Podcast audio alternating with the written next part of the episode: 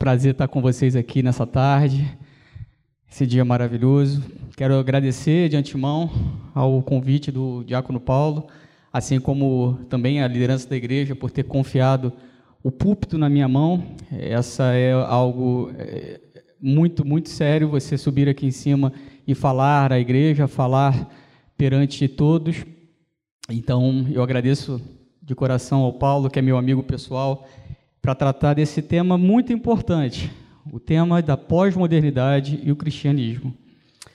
Antes de mais nada, eu queria deixar claro algumas coisas. Eu não pretendo, na palestra de hoje, ser exaustivo quanto ao assunto. Eu sei que podem ter pessoas aqui de história, podem ter pessoas de sociologia, de filosofia e até mesmo de teologia. Então eu não serei exaustivo quanto ao assunto, mas tampouco eu não serei superficial. Eu pretendo trabalhar os pontos com os irmãos aqui, a fim de que nós possamos construir um pensamento juntos que seja algo proveitoso para a igreja, não para mim, não para você como indivíduo, mas para a igreja pensando coletivamente. Então, eu queria começar a palestra mostrando para vocês uma figura. Essa figura aqui é do Porta dos Fundos, quando eles fizeram o especial de Natal no último ano, que deu muita confusão. Vocês conhecem a história, correto? A Argentina, no final de 2020, pregou e conseguiu opa, pregou e conseguiu a legalização do aborto. Em paralelo, nós temos artistas como a Fernanda Nobre, que defende que o relacionamento correto, o relacionamento bom de se viver, é um relacionamento aberto. Ela pode se relacionar com quem ela quer, o marido dela pode se relacionar com quem ele quiser, e eles continuam felizes e alegres. É, eu sei que tá todo tem gente é, virando a cabeça assim para poder ver as, as, imagens. Quem puder, é claro, cada um fica à vontade. Se vier para cá, vai ser melhor para poder enxergar as imagens. Quem estiver tendo dificuldade, tá bom? Sentar desse lado vai facilitar. Essa frase aqui é uma frase utilizada pela Amy Richards ela é uma das pioneiras da terceira onda do feminismo. A frase dela eu queria ler para vocês, para que vocês entendam a gravidade na qual nós estamos inseridos. Penso que o casamento tem de se tornar primeiro disponível para todos, casais do mesmo sexo. E o respeito do casamento deve ser concedido a relacionamentos compromissados antes que possamos considerar eliminar o casamento. Penso que a família não deve ser eliminada, mas redefinida. Conseguem perceber o problema no qual nós estamos inseridos? Vocês conseguem entender a gravidade do que está acontecendo? Esse é o mundo no qual nós estamos. Essa é a ideia que é propagada em todos os veículos de comunicação. Mas a minha pergunta é: como nós chegamos aqui? Essa é a pergunta. Porque o problema está aí, mas a gente precisa tentar entender o problema se a gente quiser tentar solucioná-lo. Como nós chegamos aqui? O que nos levou a viver num mundo onde escarnecer de Jesus, apresentá-lo como homossexual é engraçado, onde pregar o aborto é algo legal, onde falar que o casamento deve ser acabado é algo positivo. Como nós chegamos aqui? Como saímos de um período relativamente curto, onde o mundo adorava a Deus e a crença ao transcendente era algo correto, era algo afirmativo, e passamos por uma suposição secular onde a crença em Deus é algo incredível. Como chegamos a isso? Bom, para isso, eu quero voltar no tempo com vocês. Eu quero tentar fazer com que hoje entendamos as raízes dos problemas que nós enfrentamos e fazer com que nós pensemos que a relação com a cultura não é um problema, mas também não é algo simples. Esse é o principal ponto da nossa palestra. Relacionarmos com o pensamento cultural é algo complexo. E para isso precisa haver um trabalho da igreja, um trabalho das pessoas de forma coesa e de forma conjunta. A igreja sempre teve problemas com o pensamento externo. Se nós voltarmos no tempo, vamos entender. Ah, essa é a estrutura da nossa palestra. Nós vamos trabalhar com o entendimento de pós-modernidade e cultura, a influência da cultura, como a cultura tem modificado os valores cristãos e vamos estabelecer algumas aplicações práticas. Esse é um enredo, esse é o nosso roteiro na apresentação de hoje. Mas, como eu disse, precisamos voltar no tempo, precisamos entender quando tudo isso começou. No século II, um dos pais da igreja se chamou Tertuliano. Quem aqui já ouviu a frase: O que Atenas tem a ver com Jerusalém? Quantos já ouviram essa frase aqui? Essa frase foi dita por Tertuliano no século II, exatamente por conta da onda que circundava todos os cristãos daquele século. Você tinha a filosofia de Platão, você tinha a filosofia de Aristóteles, você tinha os pensamentos dos filósofos latinos, tudo aquilo ali estava em voga naquela época. Ainda estava, mesmo tendo passado muitos e muitos anos. E Tertuliano rejeitava completamente qualquer tipo de assimilação da cultura cristã por parte de filósofos. A rejeição era algo completamente desenvolvido no pensamento de Tertuliano. Se a gente tentar trazer para os nossos dias, seria como se você ouvisse frases do tipo: não assista a televisão, não vá ao cinema, cinema é coisa do diabo, ouvir música do mundo é do diabo, não ouça, Viva apenas para as coisas de Deus, leia apenas a Bíblia, não assista a televisão, não faça nada. Fique recluso apenas ao âmbito religioso. Tertuliano pensava relativamente parecido com isso. Vocês acham que esse pensamento de Tertuliano resolveu a questão? Não, não resolveu a questão. A igreja continuou a se perguntar como resolver o problema com o pensamento secular. No século IV, Agostinho, que também era influenciado pelas ideias, pelos posicionamentos da filosofia grega, principalmente por Plotino, por Platão, Agostinho vai tentar converter, conciliar todas as ideias filosóficas gregas ao cristianismo. Ele vai tentar acomodar essas duas coisas, essas duas correntes, numa só. É com Agostinho, por exemplo, que a gente começa a ter um conceito de vida contemplativa e vida ativa. Marcelo, o que, que significa vida contemplativa e vida ativa? Bom, Agostinho vai pensar assim: quando nós estamos relacionados diretamente com Deus, ou seja, na igreja, nós estamos na nossa vida contemplativa. Estamos adorando a Deus, estamos contemplando o seu nome. Quando nós estamos fora daqui, no nosso trabalho, no, nos nossos momentos de lazer, nós estamos na vida ativa. Então, com Agostinho, começa a ser criado, dentro do conceito cristão, uma separação entre sagrado e secular. É aqui que começa a gênese dessa ideia de existe algo sagrado, existe algo secular, começa com Agostinho, no século IV. E só para refrescar a memória dos irmãos, que eu tenho certeza que vocês sabem disso, no século IV, o cristianismo não era mais perseguido. No, no século IV, o cristianismo havia sido assimilado pelo Império Romano. Em 312, o imperador Constantino havia se convertido. E em 381, o imperador Teodósio I havia declarado o, o cristianismo como religião oficial do império. Então, o cristianismo gozava de paz. Não havia uma perseguição ao cristianismo. O cristianismo estava pleno ao contrário, o cristianismo nessa época começa a perseguir aqueles que se colocam contra o cristianismo. Então, com Agostinho, essa ideia é criada. Tem um filósofo que eu gosto bastante, chamado Charles Taylor. Ele estuda muito o comportamento atual.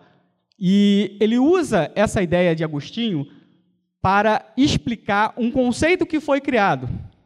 Um conceito extremamente importante para que nós entendamos o que vai acontecer com o mundo. Agostinho cria um conceito de que o mundo era encantado. O que, que significa isso?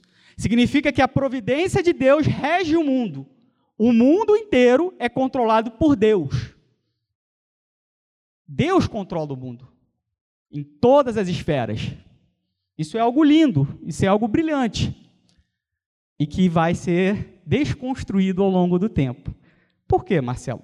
Porque Agostinho cria que o homem tinha caído completamente quando Adão caiu. A raça humana inteira caiu. Esse conceito na teologia é chamado de depravação total. Significa que os seres humanos, quando caíram em Adão, caíram por completo. Só que essa ideia, pouco tempo depois, não tão pouco tempo assim, mas alguns séculos depois, ela vai ser contestada por Tomás de Aquino. Tomás de Aquino ele era um discípulo de Agostinho, mas ele rejeitava a ideia de que o intelecto humano havia caído.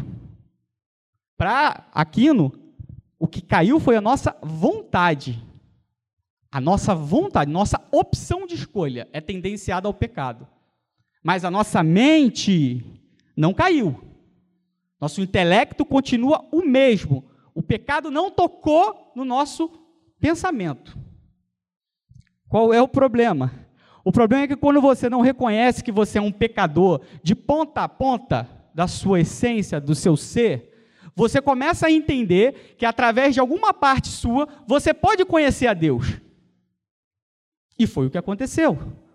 Com Tomás de Aquino, a ideia de que é possível conhecer a Deus pelo intelecto começa a ser difundida. Aquilo separa natureza e graça, ou seja, campo espiritual, campo material. As coisas que estão no campo material, nós podemos conhecer, porque Deus preservou o nosso intelecto.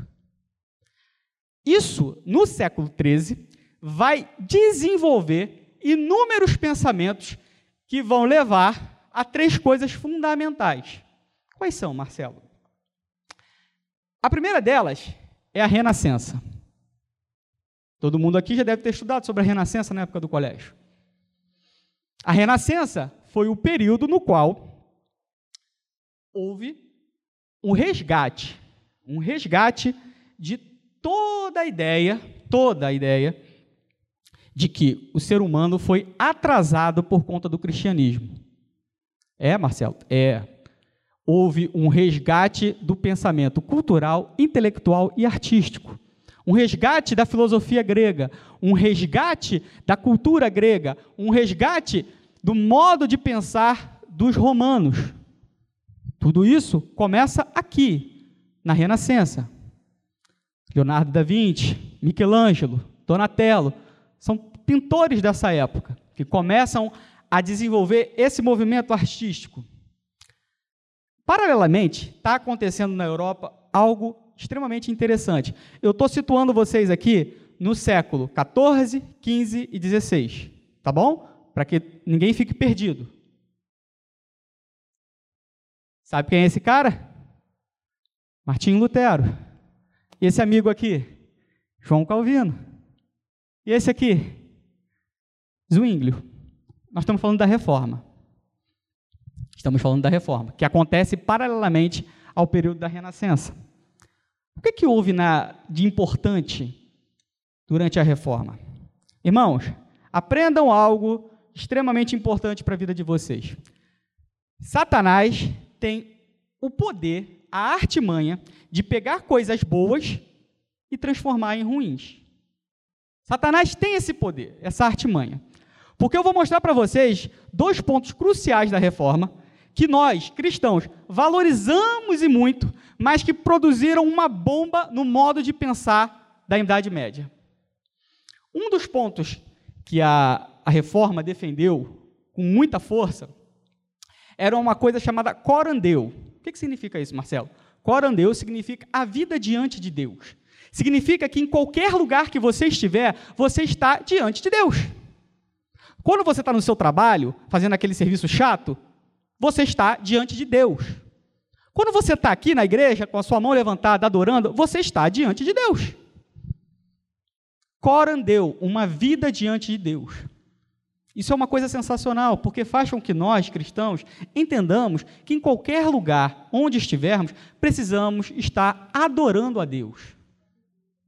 vivendo para Deus, vivendo, como diz Paulo aos Coríntios, para a glória de Deus. Então eu tenho que estar no meu trabalho e, por mais que o meu chefe seja chato, eu preciso honrá-lo. Por quê? Porque ele é um representante de algo, de uma hierarquia que Deus estabeleceu naquele momento para a minha vida. E eu preciso servi-lo da melhor maneira que eu puder. Isso é uma coisa linda. Vocês concordam comigo? Só que o que, que Satanás vai fazer? Satanás vai botar na cabeça das pessoas do século XVI e XVII que já que a vida é diante de Deus, não existe separação entre sagrado e secular. Ao invés de entenderem como os reformadores queriam que as pessoas entendessem que toda a nossa vida é sagrada, eles vão entender que toda a nossa vida é secular. Esse é o primeiro grande ponto. A sociedade do século XVI começa a ficar confusa em relação a isso.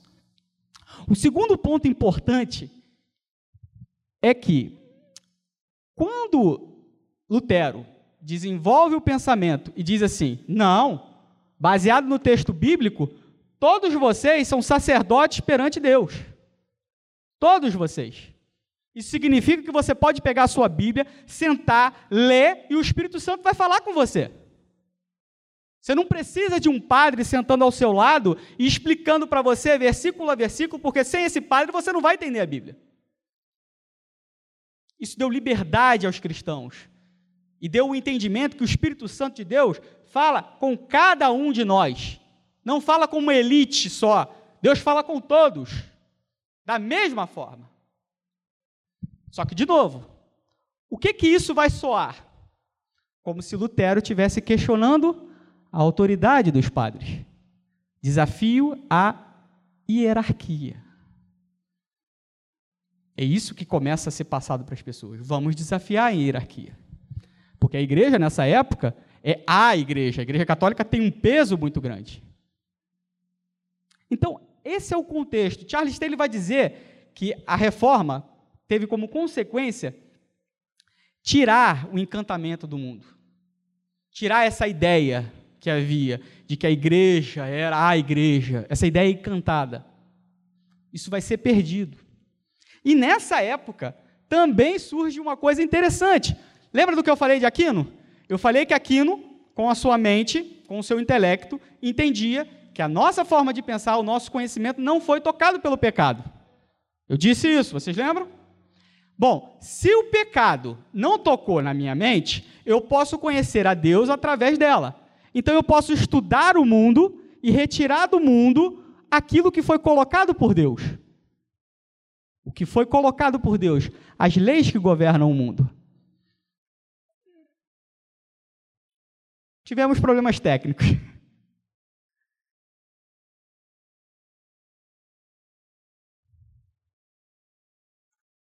Vocês conseguem acompanhar sem figura? Então vamos junto. Bom, o que, que vai acontecer? vai acontecer algo interessante. Aquele carinha que apareceu, o nome dele é René Descartes. É com Descartes que acontece a separação total entre modernidade e idade medieval. Por quê? Porque é com Descartes que nós começamos a entender a ideia de racionalismo. E Descartes, no século XVI, XVII, as ideias dele irão influenciar irão influenciar a ideia do método científico. Essa ideia que a gente tem hoje de método científico, aquela ideia toda corroborada, isso começa com Descartes. Bom, os outros dois, eles têm importância muito grande. Por quê? Um deles é Newton, Isaac Newton, que você estudou no seu ensino médio. Muitas vezes tenho certeza que você teve ódio de Newton e perguntou: para que servem essas três leis de Newton? Que coisa chata. As leis de Newton, a primeira lei, a lei da inércia, a segunda lei, a lei da dinâmica, a terceira lei, ação e reação, e fora as leis de gravitação que Newton estudou e desenvolveu com muita avidez, fizeram com que a sociedade da época, já no século XVII, fosse uma sociedade mais mecanicista Mecanicista, Marcelo? Sim, porque na terceira lei de Newton existe um conceito chamado ação e reação. Então você começa a entender o seguinte: ah, se eu faço algo, tem que acontecer um efeito. Necessariamente tem que ter um efeito.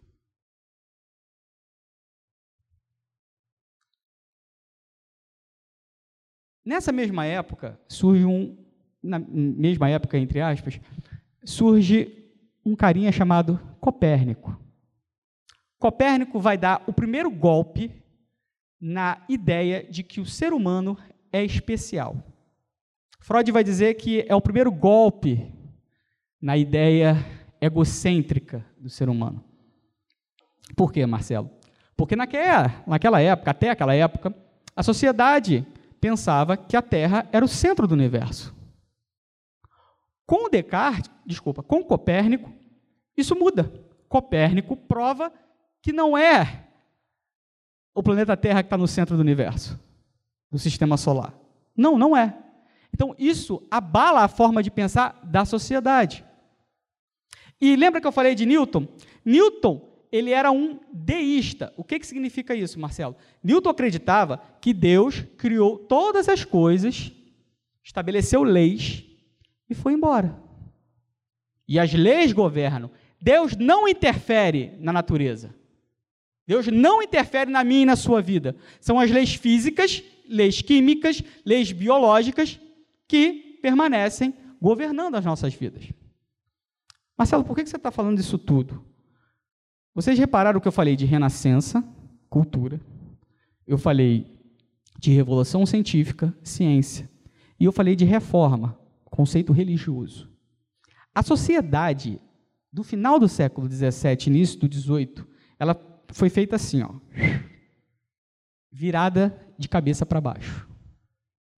Virada completamente de cabeça para baixo. É dentro é dentro desse contexto. Foquem em mim aqui, senão vocês vão ter spoiler do restante da palestra. Não é a ideia. É, é nessa tentativa de restabelecer a ordem que vai vir o iluminismo no século XVIII. O iluminismo, ele vai entronizar três coisas, três coisas fundamentais: a razão, o controle sobre a natureza e a autonomia humana. Estão conseguindo pegar algumas palavras-chave que eu estou dizendo aqui? Vá raciocinando, eu estou falando e vá raciocinando. E você vai ver onde eu estou chegando. Autonomia humana começa no século XVIII através da razão. Qual era a ideia? Qual é a ideia básica?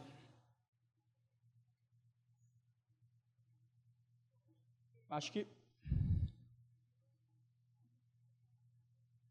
Opa. Pô, beleza. Qual é a ideia? Qual, é, qual vai ser a ideia básica? Qual é a lógica? A lógica é como as coisas são importantes, como as coisas importantes são as que nós conhecemos, são as que estão neste mundo, e uma vez que nós podemos entendê-las, logo não existe sobrenatural. Logo a ideia de mistério, logo milagres, por exemplo, não é possível, não é cabível. Esse conceito é um conceito primitivo. Então, no século XVIII, tudo precisa ser explicado pela razão. Mistério não é tolerado. O homem passa a se tornar autonormativo. Ele estabelece um terreno sólido no qual ele está inserido e ele determina as suas leis. Esse rapaz aqui se chama Immanuel Kant. Se a gente tem um mundo do jeito que a gente tem, deve-se e muito ao pensamento de Kant. Kant, no século XVIII, muda a forma de se enxergar, a forma de se entender as coisas. Tá bom, Marcelo, você está dizendo para mim que nessa época as coisas mudaram, você está dizendo para mim que a razão começou a governar a vida das pessoas. Sim, não só a razão. Eu quero que você entenda que sempre houve ideias racionais no mundo. Sempre houve. Mas no iluminismo, a razão se torna Deus. Deus. Bom, a razão se torna Deus, Marcelo? Sim. Os efeitos dessa ideia toda do iluminismo no século XVIII afetaram tanto a teologia quanto o mundo. Não pense que a teologia não foi afetada. O liberalismo vai começar com grande força no século XIX. Não é a nossa palestra, a gente não vai falar de liberalismo teológico. Mas eu quero mostrar para vocês que o que aconteceu no século XVIII impactou todas as disciplinas, todas, sem exceção. Já no século XIX, esse rapaz aqui, odiado por muitos dentro da igreja, Charles Darwin, em 1859, vai escrever um livro chamado A Origem das Espécies. Esse livro, Darwin tenta explicar a origem do mundo, a origem dos seres humanos, melhor dizendo, dos seres vivos. E aqui a gente tem o segundo grande golpe no ego do ser humano.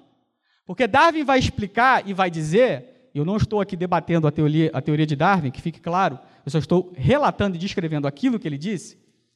Darwin vai dizer que os seres humanos são um produto de evolução de milhões e milhões de anos. Ponto. O ser humano não é especial. O ser humano sofreu um processo evolutivo. Assim como todos os animais do planeta. Assim como todas as plantas do planeta. Nós somos iguais a eles nesse sentido. Nesse contexto de objetividade Friedrich Nietzsche vai dizer que Deus morreu. E essa frase é usada até hoje. Nietzsche disse que Deus morreu. Mas a maioria das pessoas que falam que Nietzsche disse que Deus morreu não entendem o contexto do qual Nietzsche falou que Deus morreu. Eu não estou defendendo Nietzsche, tá, gente? Eu só quero que vocês entendam por que, que ele falou que Deus morreu. No século XVIII, tudo é explicado através da razão, correto? Todo mundo captou? Tudo é explicado através da razão surge com Augusto Comte a ideia do positivismo. E aí nasce a sociologia. A sociologia passa a explicar o comportamento da sociedade de forma objetiva. A biologia explica por que, que o ser humano é o que é, biologicamente. A sociologia explica por que, que a sociedade é do jeito que é. A ciência natural explica como as coisas acontecem. Então, nas três esferas, nós temos explicações. Para que Deus? Vocês estão entendendo que Nietzsche não é maluco, não, pode até ter sido, mas Nietzsche não é, não é um retardado mental, vamos dizer assim, uma pessoa louca no sentido de dizer assim, ah, vou falar que Deus morreu. Não, ele fala dentro de um contexto, porque a sociedade daquela época não dá espaço para Deus. Não tem espaço para Deus. Na esfera pública, não há Deus. Não há Deus. Ah, eu quero crer em Deus. Tá bom, lá no seu cantinho para você, alguma semelhança com o que está acontecendo hoje? Alguma? Será coincidência? Será que o que temos vivido hoje é apenas uma coincidência? A esfera privada é o lugar da fé, a esfera pública não é lugar para a fé. Mas Nietzsche não vai parar aí. Nietzsche vai dizer o seguinte: bom, já que nós não precisamos de um Deus, que Deus é um conceito primitivo, atrasado, nós precisamos de alguma outra coisa. E não tem sentido seguir uma moralidade judaico-cristã. Porque Deus dos cristãos não existe. Então cabe a nós, como uma sociedade evoluída, buscar fora da moralidade, fora da ética cristã, uma nova moralidade. Opa! coisa começa a ficar feia agora. Porque agora a gente está rejeitando também a ética cristã. A gente começou, vocês estão vendo? A gente começou rejeitando Deus. Agora a gente está rejeitando a ética proposta e estabelecida por Deus. Nesse contexto ainda do século XIX, vai surgir nos Estados Unidos, com Elizabeth Staton, a primeira onda do feminismo. A primeira onda do feminismo ela dura quase 100 anos. Ela começa ali em 1820, mais ou menos, e vai até 1910. Dentre as coisas que Elizabeth Staton duelou, brigou para que acontecesse, era o direito das mulheres de trabalhar fora. Era o direito das mulheres de votar. E, gente, isso são coisas boas. Essa defesa que Staton fez foi positiva. A igreja, nós, cristãos, falhamos em não entender que as mulheres têm importância. E foi preciso que Deus permitisse, preste bem atenção na palavra que eu usei, permitisse que coisas boas acontecessem com as mulheres por conta de um movimento fora da igreja, que deveria ter sido liderado, entre aspas, nesse sentido de trazer é, humanidade às mulheres, pelos cristãos. Nós falhamos. Nós falhamos. Só que o problema continua. Por que, que o problema continua, Marcelo? Porque o terreno estava pronto. E aí vem o terceiro golpe. Freud. Virada do século XIX, início do século XX. Bom, a gente vive num planeta que não é o centro de nada. A gente descobriu que a biologia explica que nós não somos especiais. Nós somos algo que surgiu num processo evolutivo. Tá bom, mas eu controlo a minha vida. Eu controlo o que eu penso, eu controlo o meu ser. Aí vem Freud com a psicanálise e diz: não, você tem subconsciente. Você tem inconsciente. Você não controla nem você mesmo, meu filho. E a gente tem o terceiro golpe no ego da humanidade. Eu quero que você comece a perceber algo extremamente importante.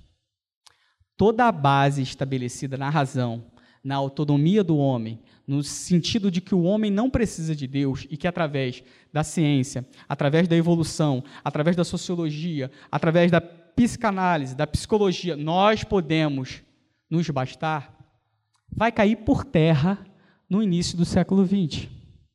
Porque no início do século XX, nós temos duas grandes guerras mundiais. Ué, se a ciência vai resolver todos os problemas, como é que tem guerra? Como é que as pessoas se matam? Como é que as pessoas estão brigando por economia? Então, a razão acaba sendo destronada. A ideia de que a razão, de que a ciência pode explicar todas as coisas, cai por terra. Tá, mas se você tira a razão, tira o modo de pensar do século XIX, o que, que você bota no lugar? O que, que, que você bota no lugar? Esse senhor aqui, esses dois senhores, deram a resposta. O do meio é uma figura que a minha esposa ouve muito falar dele lá em casa, negativamente. Porque é um senhor que me, me incomoda, filosoficamente e principalmente teologicamente. Jean Paul Sartre. Quem foi Jean Paul Sartre? Bom, Jean Paul Sartre vai dizer o seguinte: Bom, gente, eu dou a resposta para vocês. A resposta é: esqueçam toda a ideia de que você nasceu com um propósito. Você não nasceu com um propósito. Você cria o seu propósito. Meio teologia do coach, né? Você cria o seu propósito. Você cria o seu propósito. O nome disso na filosofia se chama existencialismo. A ideia de que as coisas não têm essência por si só. Eu escolho a minha essência. Eu escolho aquilo que eu vou ser. E Sartre tem uma frase maravilhosa que distingue ele de qualquer outro filósofo do, início do século XX. Sartre vai dizer assim: a verdade é a verdade que é para mim. Para você, é outra verdade. Cada um tem a sua verdade. Isso começa com Sartre. Albert Camus, esse do lado, também caminha junto com Sartre nesse, nessa forma de pensamento. É chamado de existencialismo contemporâneo francês.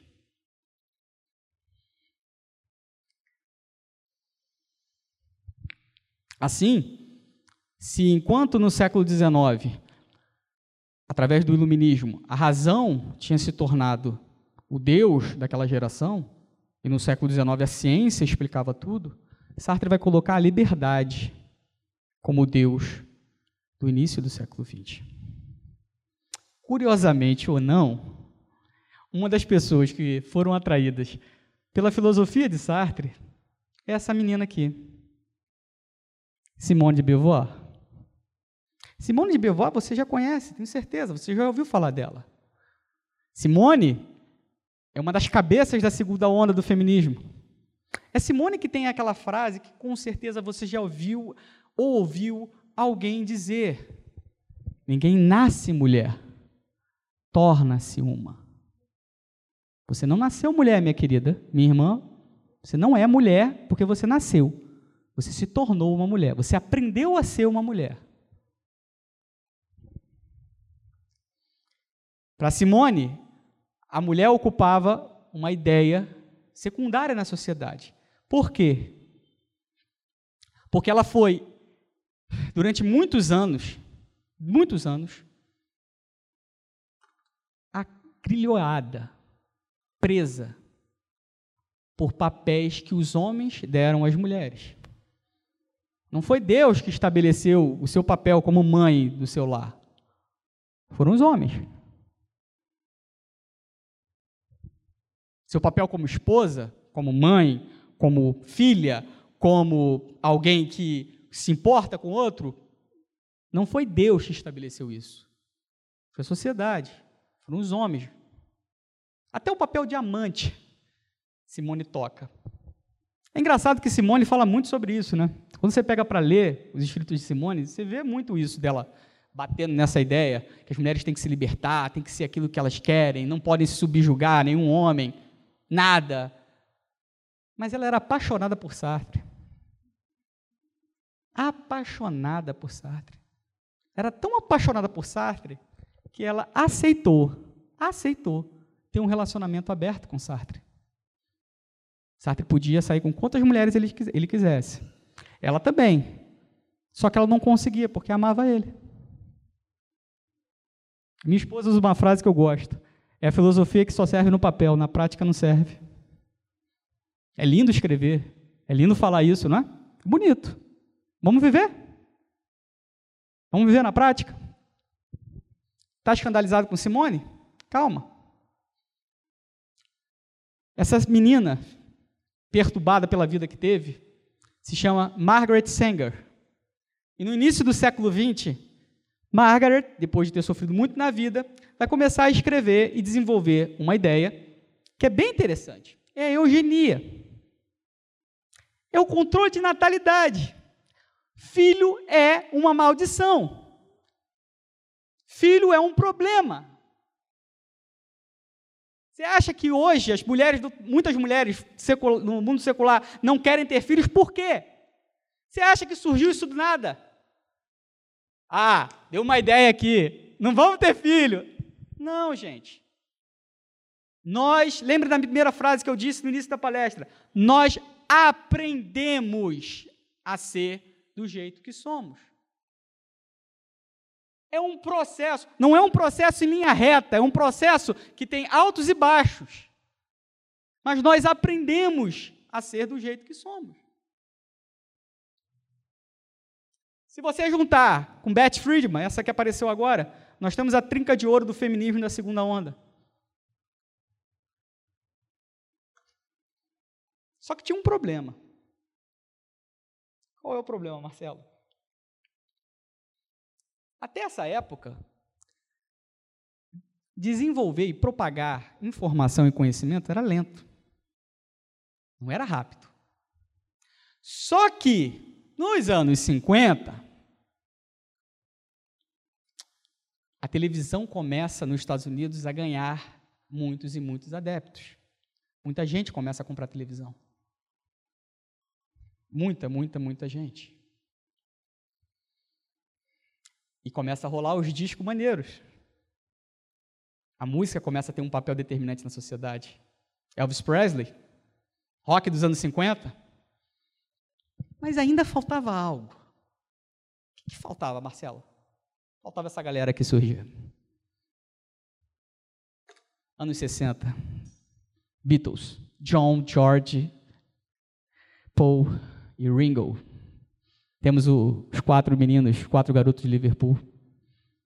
que enlouqueceram as meninas, que enlouqueceram os jovens, que tinham letras que falavam de amor, amizade, companheirismo, liberdade, mas que pregavam em suas letras, em muitas das suas letras, principalmente no final da banda, nos anos 60, o existencialismo na sua plenitude. E aí, isso aqui começa a entrar onde? Nos lares. Você não precisa agora pegar um livro e ler o pensamento de Sartre, que era dos anos 30, dos anos 40. Não! Você pode ouvir a versão mixada do pensamento dele em letras harmoniosas e gostosas de cantar.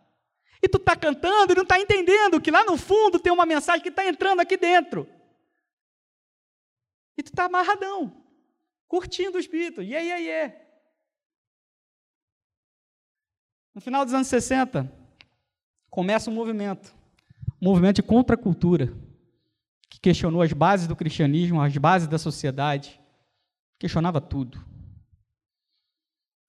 Aquela cruz ali invertida, deitada, era um dos símbolos do movimento contracultural.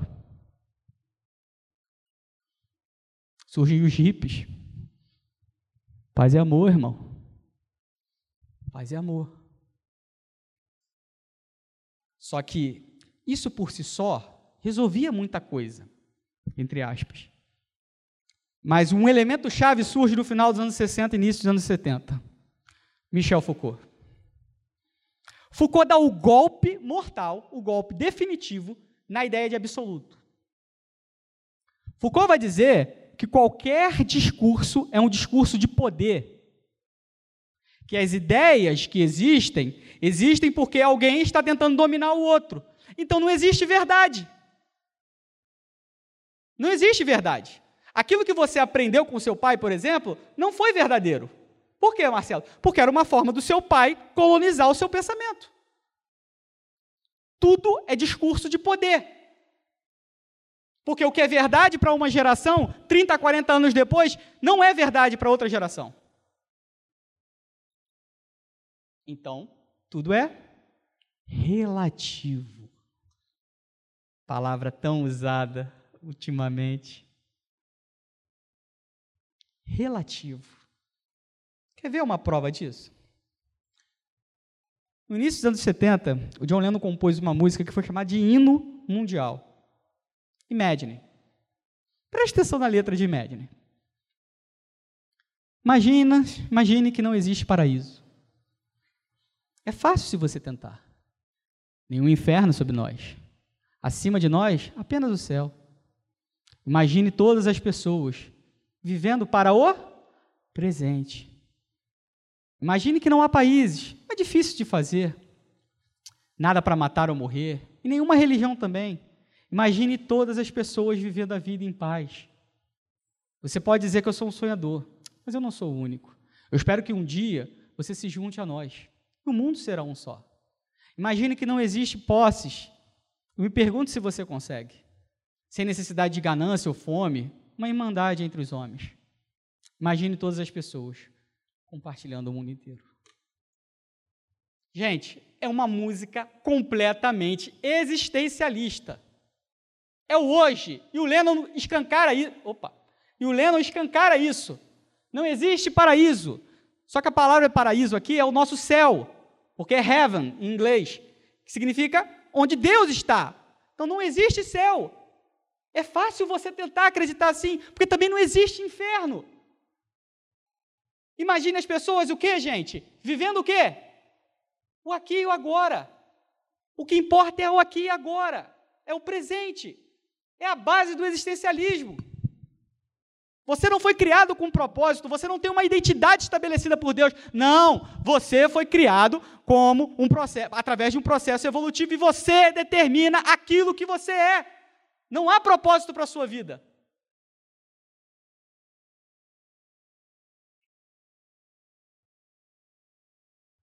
Chegamos então aos anos 80. Os anos 80, surge a MTV. Ah, já tem gente balançando a cabeça aqui, né? A galera viveu essa época. Nos anos 80 surge a MTV. E o que a MTV traz de novidade? A MTV junta música, sonoro, clipe, imagem e mensagem. O boom acontece. As pessoas querem mais, não querem mais ver apenas um programa, elas querem ver um programa musical. As pessoas não querem mais ouvir apenas a música, elas querem ver o clipe. Cara, como é que deve ser o clipe dessa música? Hoje, a gente tem aqui muitas pessoas com uma idade é, é, madura, pessoas aqui de 20 e pouco, 30 anos, que viveram essa época de que assistir o clipe era maneiro. Eu sei que hoje, para quem é adolescente, isso é difícil, porque a pessoa entra lá no YouTube, pum, e vê o clipe da música. Mas na nossa época, quem tem mais de 30 aqui, eu me incluo, porra, assistir o clipe era muito maneiro, era muito legal. Madonna e Michael Jackson, os símbolos da rebeldia dos anos 80, principalmente Madonna. O que, é que isso vai trazer para a gente, minha gente? Madonna, embora não tenha sido tão escrachada nesse sentido, é a personificação do artista que, de alguma forma, tem a conectividade com a terceira onda do feminismo. E eu vou te explicar o grande problema, como se as outras não fossem, mas eu vou te explicar o problema da terceira onda. Enquanto a segunda onda defendia ali, com unhas e dentes, defendia que era uma aberração haver uma pornificação dentro da sociedade, de que a pornografia era, era algo ruim para as mulheres, a terceira onda vai dizer que não. Não, não é ruim. Meu corpo, minhas regras.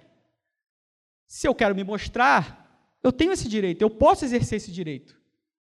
Eu não posso apenas ficar com aquele papel de trabalhar fora e fazer as coisas. Não. Se eu tenho beleza, corpo para mostrar, eu posso mostrar. Se eu quiser transar fora do casamento, eu posso. Se eu quiser ter um sexo casual, tá legal. Tá valendo. A terceira onda do feminismo vai defender isso. E eu quero que você comece a juntar o quebra-cabeça que eu estou montando esse tempo todo, para que você perceba que a imoralidade que nós temos hoje no mundo não surgiu à toa, não surgiu nos últimos 5, 10 anos. É um processo. Processo.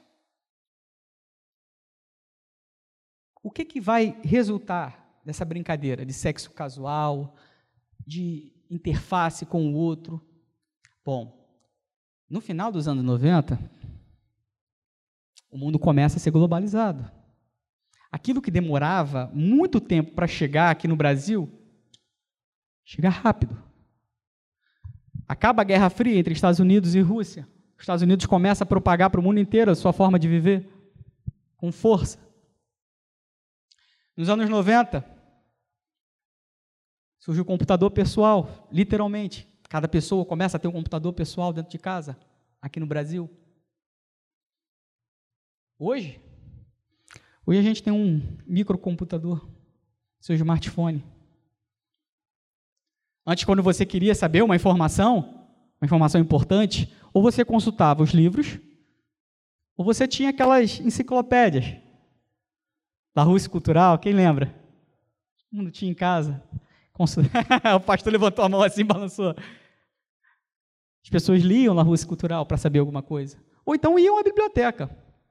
Hoje, eu estou falando aqui, com certeza alguém aqui durante a minha explanação já pegou o celular para conferir uma informação, digitou e deu um Google para saber? É assim, instantâneo, é rápido. Tá, chegamos na nossa época. E agora? Qual é a consequência disso tudo? Teve alguma consequência positiva? Positiva para o meio ambiente, por exemplo? Não. Aumento da degradação do meio ambiente, aumento da poluição, altos índices de pobreza e miséria no mundo. Tudo isso consequências de um mundo individualista. Porque se você prestou atenção, você deve ter entendido que o tempo inteiro eu estou mostrando para vocês que todas as formas de pensamento estavam cada vez mais centralizando a sua ideia no ser humano. As ideias estão centradas no homem, na mulher, no eu. Então eu crio uma sociedade agora individualizada. E desde os anos 20 começa um bombardeio pela ideia do marketing, pela propaganda do consumismo. Nos anos 50 isso é desenvolvido com muito mais força até chegar à nossa geração. Comprar é algo importante. Comprar te dá uma imagem social. Te coloca numa esfera diferente. Compro aquilo que eu não preciso para ser alguém que eu não sou. Essa é a ideia do consumismo. Esse é o modelo do capitalismo selvagem. Se na esfera coletiva as coisas não estão andando bem, na esfera individual, tão pouco. Por quê, Marcelo? Deixa eu te explicar uma coisa. O homem, ele precisa de sentido. Se ele não tem sentido existencialmente, você vai precisar encontrar alguma coisa para preencher esse vazio. Porque você não tem sentido. Isso que você tem, que clama dentro de você, é o que Deus imputou em você quando te criou. O teu coração, como diz Agostinho, clama por Deus. E se você não encontra nele, que é insaciável, que é o transcendente, que é o inigualável, que é o totalmente outro, como diria Calbart, se você não encontrar nele a sua forma de existir, meu querido, você é o miserável dos homens. Porque você vai tentar colocar qualquer coisa no lugar e não vai conseguir e vai continuar o buraco. E esse buraco vai te levar a olhar para o teu vizinho, olhar para o artista e achar que a vida do teu vizinho é melhor que a tua. E olhar para o artista e falar assim, cara, que maneiro, como esse cara é feliz, cara. Eu queria ser assim. Eu queria ter esse corpo. Eu queria ter esse dinheiro. Eu queria tanto, se eu tivesse tudo isso, eu ia ser feliz. Eu te digo hoje, em nome de Jesus, que você não seria. Você seria infeliz da mesma forma. Porque o que te faz ser feliz é ter Deus, é ter Cristo. E aí você começa a copiar o teu próximo, copiar o artista. E quando você começa a copiar, acontece um probleminha. Qual é o probleminha, Marcelo? Primeiro, que você não vai conseguir ser ele, porque Deus criou, criou pessoas únicas. E por não conseguir ser ele, você vai ficar frustrado. E quando você fica frustrado, você entra em crise existencial. Essa é a rota. Essa é a rota. Suicídio e depressão da nossa era marcam isso. Olha esse quadro. Presta bem atenção nesse quadro. Essa pintura é de Edward Hope.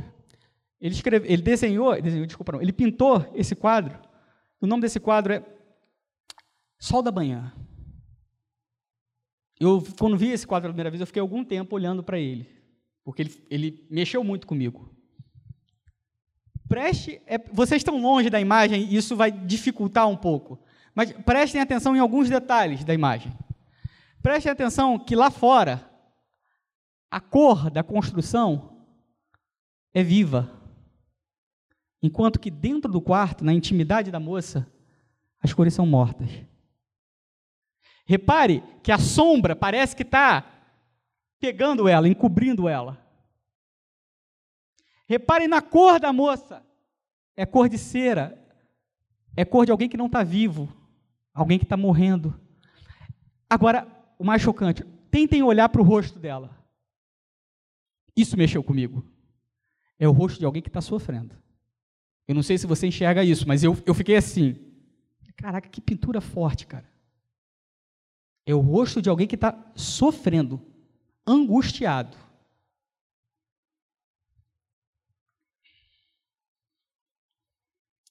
A OMS, estudo do ano passado, mostrou que o suicídio é a terceira causa de morte dos jovens brasileiros entre 15 e 29 anos. O mundo tem 800, 800 mil suicídios por ano. A pandemia aumentou isso. Nos Estados Unidos, no ano passado, 50, houve um aumento de 57% no número de suicídios entre crianças e jovens. Gente, a sociedade clama, clama por algo, porque ela sofre, ela adoece. Vocês conseguem perceber a relação? Vocês conseguem ver que há uma relação direta entre aquilo que é pensado e aquilo que é produzido de cultura? Que quando você nasce, você nasce fruto, você é fruto de uma cultura estabelecida na geração anterior, e aí você tenta dialogar com essa cultura, desenvolve pensamento e impacta a próxima geração. Você consegue perceber isso? Como nós não podemos ignorar os efeitos do pensamento que existe na nossa geração, aquilo que é proposto para a gente como certo, se nós não nos estabelecermos como cristãos, embasados na palavra de Deus, nós não iremos fazer frente a isso. E essa ideia que hoje é apenas uma ideia, daqui a duas gerações se tornará uma realidade. É sério, gente. É muito sério. Eu vim desde o século II mostrando para você de forma panorâmica como nós aprendemos a ser o que somos. Como não foi obra do acaso. Tornamos verdade a frase de Ivan Karamazovich, personagem fictício de Dostoiévski. Se Deus não existe, tudo é permitido, inclusive o suicídio e a crise existencial.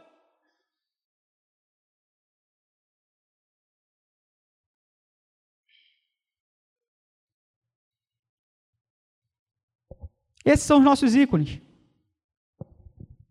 Esse é o ícone dessa geração. Anitta. Pablo Vittar. Funk ostentação. É a era da autenticidade, como diz Charles Taylor. É a era que cada um faz aquilo que quer. Faça o que você gosta. Quem sou eu para te julgar? Não é o que a gente mais ouve.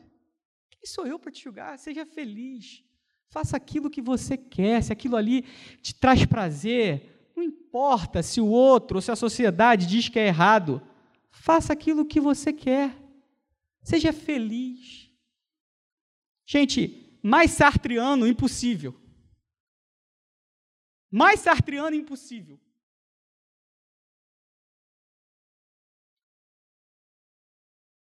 Eu preciso da ajuda de vocês. Preciso da ajuda de vocês nesse momento. Essa é uma pergunta interativa. Nós vamos ver o resultado dela no final, no final da nossa explanação. Para aqueles que não conseguem apontar o celular e ler, eu vou estar mandando no nosso grupo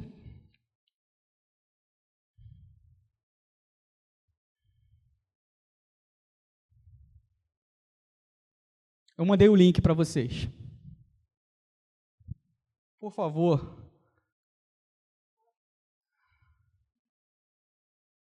Participem.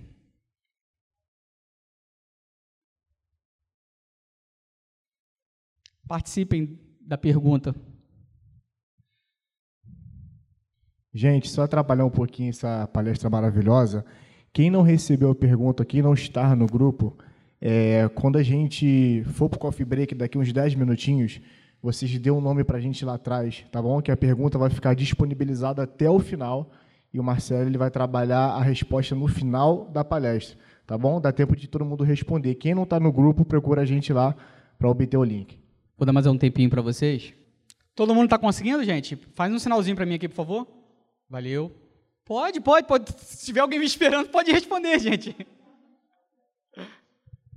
Pode responder sim. Podemos, gente? Ó, eu estou numa igreja pentecostal, então eu quero um glória a Deus. Podemos, gente? Amém. Qualquer um que quiser entender o que está acontecendo e entender como uma sociedade se relaciona com a religião, precisa entender o que está acontecendo dentro da cultura.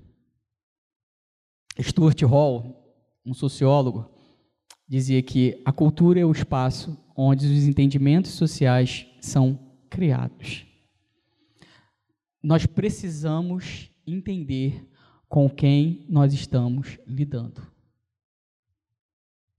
Precisamos.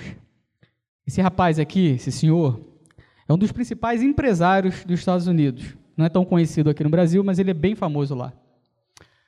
Bob Burford. Eu adorei essa frase dele. Burford diz o seguinte: Eu acho que esta próxima geração não é só um pouco diferente da anterior. Eu creio que eles são apaticamente diferentes de tudo o que já vimos. Porque às vezes a gente ouve um papinho assim: ah, essa geração mimimi, essa geração gosta de fazer drama. Eu não estou desconsiderando isso, não, tá, gente? Mas eu só quero dizer que eles fazem isso porque eles são assim, eles estão querendo fazer, eles são assim. Eles são assim, eles se veem diferentes. E eu penso a gente vai ver isso um pouco mais à frente. Mas eu penso que nós, igreja, estamos tendo dificuldade de dialogar com os jovens exatamente por conta disso. Porque não entendemos que eles são diferentes. De verdade. Eles não estão fazendo tipo de diferente. Eles são diferentes. Essa geração, ela é tão diferente porque a cultura atual é tipicamente diferente o ambiente cultural no qual os jovens cresceram, se desenvolveram, ele é completamente diferente do que foi o nosso modelo de crescimento. Tenha a intenção, tenha a intenção não, desculpa, tenha o entendimento de que nos últimos 50 anos, principalmente dos anos 60 para cá, o que a gente tem visto, o que a gente tem experienciado é um laboratório aberto, no qual a mídia, no qual o mercado, no qual é, é, as artimanhas do poder público, na qual a sexualidade, a tecnologia, tem moldado jogado experiências dentro dessa geração. Temos uma geração que é completamente diversa. Qual é a palavra-chave do, do, dia? Qual é a ordem do dia? Diversidade, não é? Vocês acham que é à toa? Não, eles são diversos. Eles são complexos. Eles são incertos. Eles falam: Eu sei o que eu quero da vida, vou para lá. Daqui a seis meses, mas não é mais lá que eu quero, não, eu quero ir para cá. Eles são assim. um antigo pastor conta, contou durante uma pregação que eu ouvi algo muito interessante. Ele falou assim: ele tem 50 anos. Ele dizia assim: no meu tempo, ser um homem de verdade era quando você chegava aos 30 e você tinha mulher, filho e uma casa. No tempo do meu filho, parece que ser homem aos 30 anos é ter transado com várias mulheres e ter ido a inúmeros lugares no mundo viajado bastante. Estamos vivendo uma outra geração. Precisamos entender isso. Deixa eu mostrar uma coisa para vocês. O Bob, ele reuniu, ele queria entender. Ele queria entender essa galera. Então ele reuniu, ele fez uma pesquisa durante muito tempo nos Estados Unidos, uma pesquisa científica.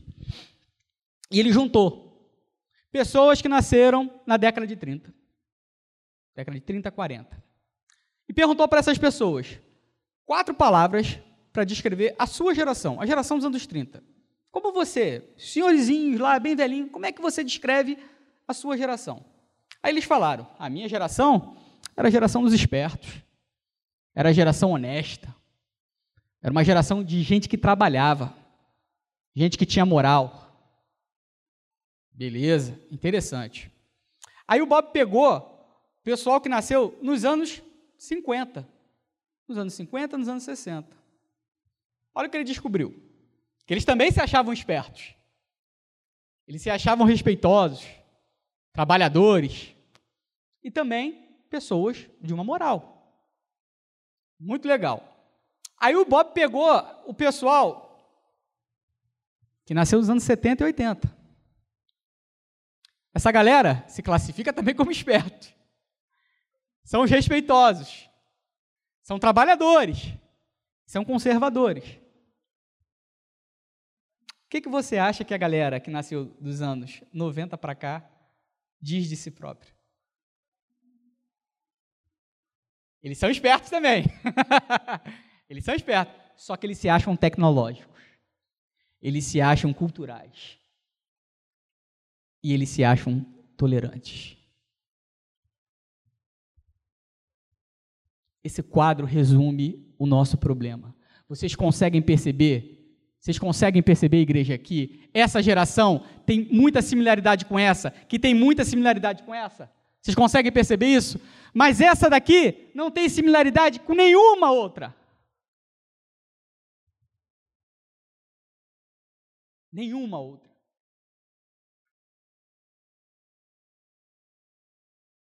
É sério, gente. Não é brincadeira. Não é brincadeira.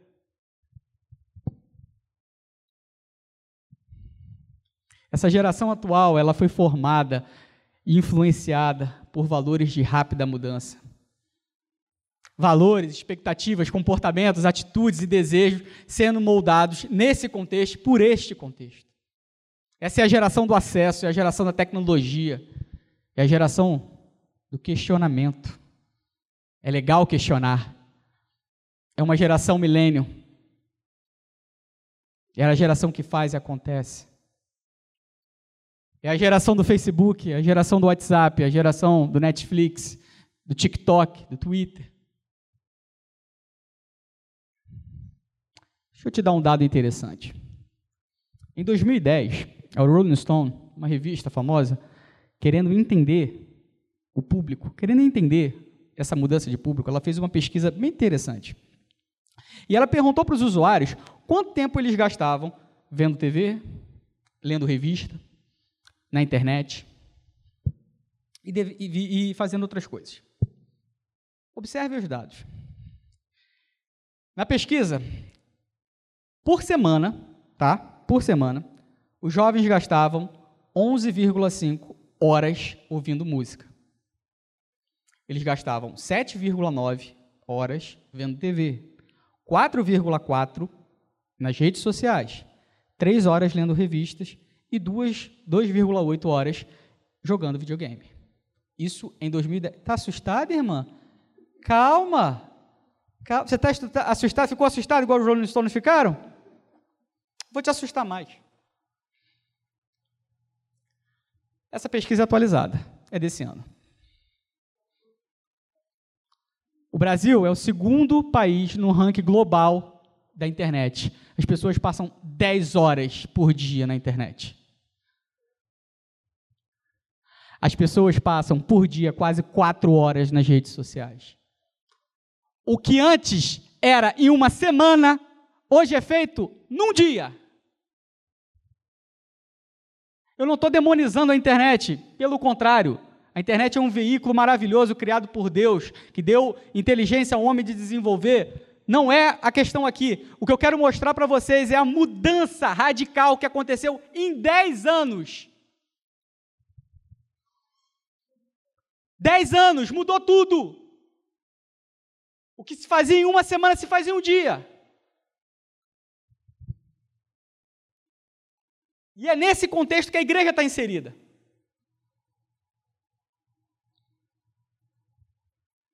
Lembra da capa do Abbey Road que eu mostrei dos Beatles, andando na rua? Se essa capa fosse hoje, seria assim. O John vendo quanto, quantos, quantos, é, quantas notificações ele tem, o George vendo as mensagens, se chegaram. O, George, o Paul vendo quantas, quantas curtidas ele teve. E o Ringo vendo alguém digitando uma mensagem para ele. Esse é o nosso mundo. Esse é o mundo no qual nós estamos. Olhe para a pergunta interativa novamente. Tem outra que eu quero fazer para vocês. Não feche o seu celular.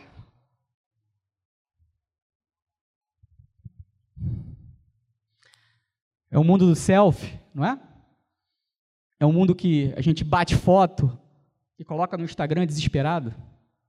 As pessoas saem para se relacionar com a namorada, com o namorado, com o esposo, com a esposa e tem a necessidade existencial de marcar aquele momento e postar na rede social. Tudo precisa ser postado na rede social. Minha pergunta a vocês é sobre rede social. Acessem, por favor. Eu já liberei a pergunta. Gente, estou vendo que tem algumas pessoas que estão com problemas aí para acessar. Eu vou mandar de novo o link lá no grupo. Mandei de novo. E aí, gente, vocês estão se divertindo com a pergunta? Todo mundo participou? Podemos continuar? Podemos, gente? Amém? Dá um amém aí. Glória a Deus. Então, esse é o modus operandi da nossa sociedade. É onde nós estamos inseridos. E a igreja faz parte da sociedade. A gente não pode nunca esquecer isso. A igreja faz parte da sociedade. Vocês conhecem a história do sapo? Do sapo na panela? Acontece o seguinte, vou contar essas histórias, essa anedota para vocês, que é verdadeiro. Se você pegar uma panela com água borbulhando e tentar colocar um sapo dentro, o sapo, quando encostar na água, ele vai pular. Ele não vai ficar. Por conta da temperatura, mais de 100 graus Celsius. Ele não vai continuar. Ele vai tocar aquela coisa pegando fogo e vai pular. Mas, se você encher a mesma panela com água na temperatura natural e colocar o sapo dentro, e acender o fogo e esperar, vai acontecer algo muito interessante. O sapo tem uma propriedade na sua estrutura biológica de se adaptar à temperatura ambiente. Então, a temperatura natural vai começar ali, em 20 e poucos graus, vai subir para 30, vai subir para 40. E o sapo vai trabalhar o corpo dele para se adaptar a 40 graus. A temperatura vai para 50, 60, e ele vai continuar se adaptando. Pô, mas está quente, Marcelo. Sim, mas ele está se adaptando. Vai chegar um ponto, um ponto limite, que a água vai estar tá pegando fogo. Mas o sapo já não tem mais força para poder sair da panela. Porque ele gastou tanta energia fazendo com que a temperatura dele se adaptasse à temperatura do ambiente, à temperatura da panela, que ele agora não tem mais força para sair de dentro dela. Essa anedota, gente, é para que a gente comece a prestar atenção no nosso comportamento como igreja em relação às pessoas de fora e em relação à cultura. Nós somos bombardeados por todos os lados. Será que a gente não está se comportando como sapo? Ah, vamos, não vamos evitar confusão, não. Não vamos expor a nossa fé, não. não vamos, vamos. Gente, Jesus é amor. Vamos ficar quietinho aqui. E a gente não está sendo moldado sem perceber pelas coisas de fora. Músicas, séries de TV. Eu vou passar um vídeo aqui de uma série que fez muito sucesso nos anos 2000 e que as pessoas adoravam, riam muito. Uma série cômica. Eu quero mostrar para você como a imagem cristã é passada dentro dessa série, que é cômica. Engraçadão, né? Vocês conseguem perceber qual foi a mensagem que foi passada? Para milhões e milhões de lares não cristãos? Mulher cristã é maluca, desorientada. A mulher cristã, quando vem para a igreja, ela vem sem nenhuma maquiagem, nada, cabelo preso, roupa longa. O culto na igreja é com órgão, século XIX. Você e eu sabemos que isso é mentira. Só que tem muitas pessoas lá fora que nunca entraram dentro de uma igreja e absorvem o padrão estabelecido aqui. O problema é que nós, quando vemos essa ridicularização que é feita do culto, nós rimos, às vezes sem perceber, e aquilo entra. E aquilo vai entrando. E somos como um sapo. E aquilo vai entrando dentro de nós. Se você teve força para vir até aqui e assistir essa palestra, eu creio que você está preocupado com a situação da igreja. Eu creio que você está preocupado em como a gente pode tentar solucionar o problema. A gente vai fazer um intervalo nesse momento, mas eu quero te convidar a continuar conosco aqui, porque a gente vai ver como isso, todo o pensamento teórico de séculos e séculos, produzido pelas mídias sociais, produzido pelas mídias de forma geral, pelo cinema, pela música, tem entrado dentro da igreja. Agora, a gente não vai olhar para fora. Agora a gente vai olhar para dentro. Então eu te convido a continuar, a não desistir e vir para a segunda parte da palestra. Tá bom, gente? Bom, gente, vamos para o round número dois. sei que vocês foram lá fora, descansaram um pouco, comeram. Crente tem que comer, né? Senão, crente tem que comer, né? Crente come. Então, todo mundo comeu, descansou um pouquinho. E, como eu disse, o que a gente vai fazer agora é olhar para dentro da nossa casa. Nós vamos olhar para a igreja e nós vamos ver como tudo isso que foi falado na primeira parte da palestra tem influenciado a igreja. Coisas que a gente percebe e às vezes coisas que a gente nem percebe tanto. Eu entendo que há, pelo menos, não, não se limitam a essas três, mas há pelo menos três influências diretas dentro da igreja. Três influências pós-modernas dentro da igreja. A primeira é a ideia do consumismo. Essa ideia do consumismo ela está sendo manifestada nas nossas igrejas da seguinte maneira: bom, eu sou cristão, eu sou membro, aí eu dou meu dízimo. Só que aí, na minha cabeça, eu não estou dando o dízimo, eu estou pagando o dízimo. Porque, como às vezes não ocorre uma teologia bíblica correta em relação ao dízimo, as pessoas começam a entender que pagam o dízimo. E aí, como se fosse um clube, quando você paga o dízimo, você tem ao seu dispor 24 horas da atenção do pastor, dos diáconos. Você, quando chega na igreja, quer a sua poltrona macia e confortável. Você quer os ventiladores funcionando, você quer o ar-condicionado. Você quer todo o conforto. Ah, e se alguém adoecer na sua família, tem que ser o pastor a ir visitar. Você paga e você quer ter aquilo de volta. Qualquer coincidência com o que tem acontecido no nosso meio não é apenas acaso. Eu não estou aqui para falar mal de igreja A, B ou C, mas há certas igrejas no nosso meio que infelizmente tem tratado o evangelho como um negócio. Venha para cá. Aqui está a bênção de Deus. Aqui a mão de Deus opera. Espera aí, gente. E nas outras igrejas não opera, não? Só opera ali. É só ali que opera. Você precisa dar um passo de fé. Dê o seu carro. Mas Deus precisa do meu carro? O filho andou num burrinho, num jumentinho.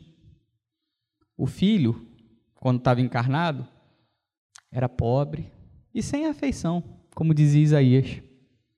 Andava, era pobre, filho de carpinteiro. Era humilde. Os apóstolos também. Os apóstolos passaram por dificuldades. Ou vocês não lembram da carta de Paulo aos Gálatas, aos Tessalonicenses, implorando oferta? Gente, manda oferta porque a igreja tal está precisando. Por quê? Porque nunca foi algo prioritário no reino de Deus as riquezas. Ao contrário, Jesus vai dizer para o jovem rico a seguinte expressão: beleza, tudo você tem, pega o que você tem, dá aos pobres e me segue. E o que, que ele disse? Nada. Deu as costas e foi embora. Porque o evangelho do reino de Deus não é centrado em riquezas, em bênçãos espirituais. O meu nível de espiritualidade com Deus não é medido pelo nível de sucesso que eu tenho na minha vida empresarial, na minha vida profissional. O meu nível de intimidade com Deus é refletido quando eu boto meu joelho no chão, oro, clamo, choro e peço ao Senhor: Deus, transforma a minha vida. Esse é o padrão. Essa é a espiritualidade bíblica. Então temos transformado, infelizmente, o reino de Deus, que é um reino de justiça, amor e equidade, num reino da ganância, consumismo e individualismo. Tratamos a igreja como clube. Todos aqui querem receber uma visita do pastor? Quantos aqui levantam a mão e dizem assim: Eu quero visitar o meu pastor? Eu quero ir. Eu não quero esperar que a pessoa venha. Eu vou.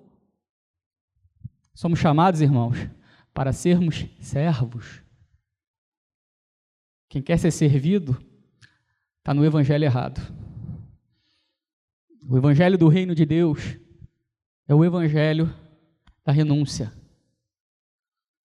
do desapego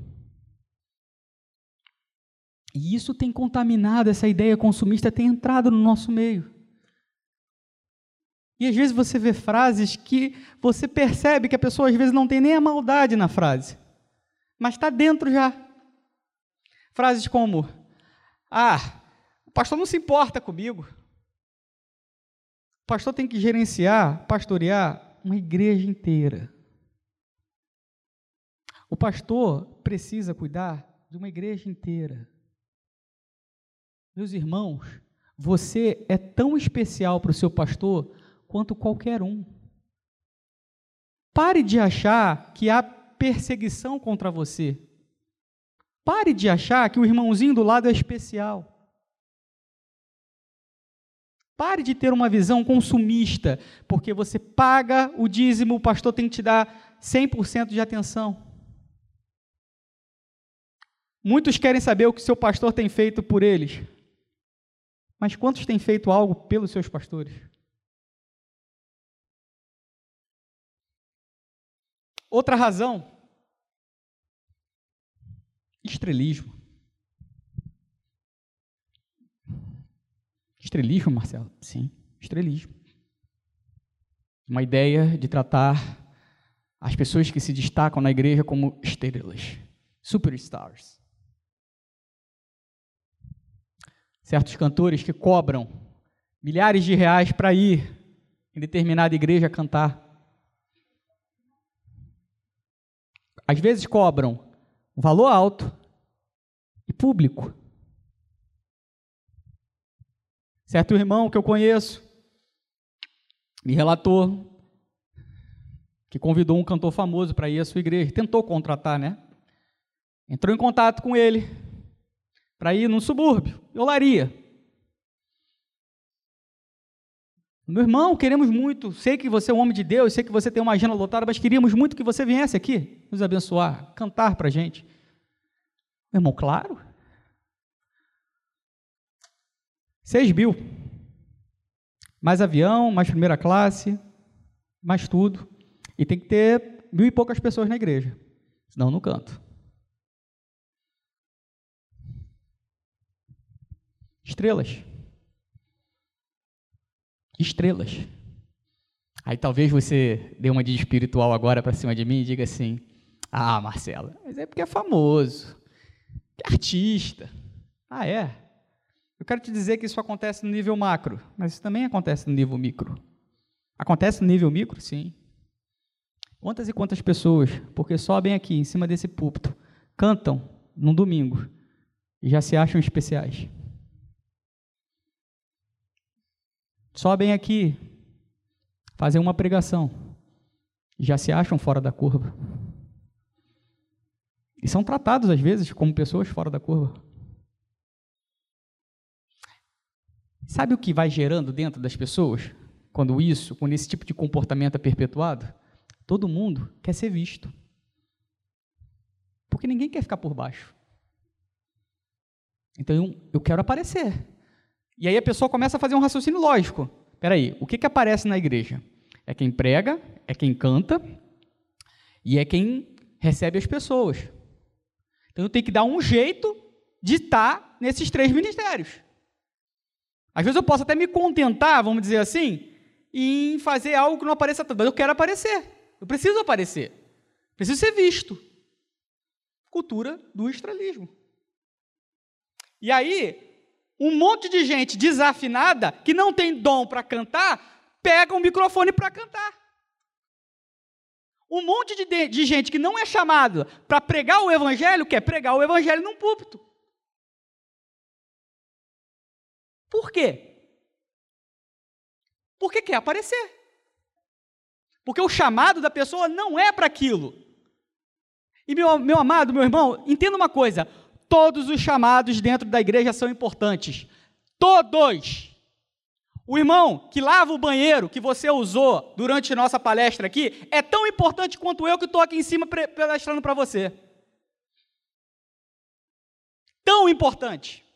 Nem mais, nem menos. A equipe de som que está cuidando dedicadamente do som que está saindo do meu microfone, que parou comigo aqui para tentar acertar a parte toda de a parte tecnológica do computador para que tivesse palestra, para que tivesse slide, é tão importante quanto eu aqui.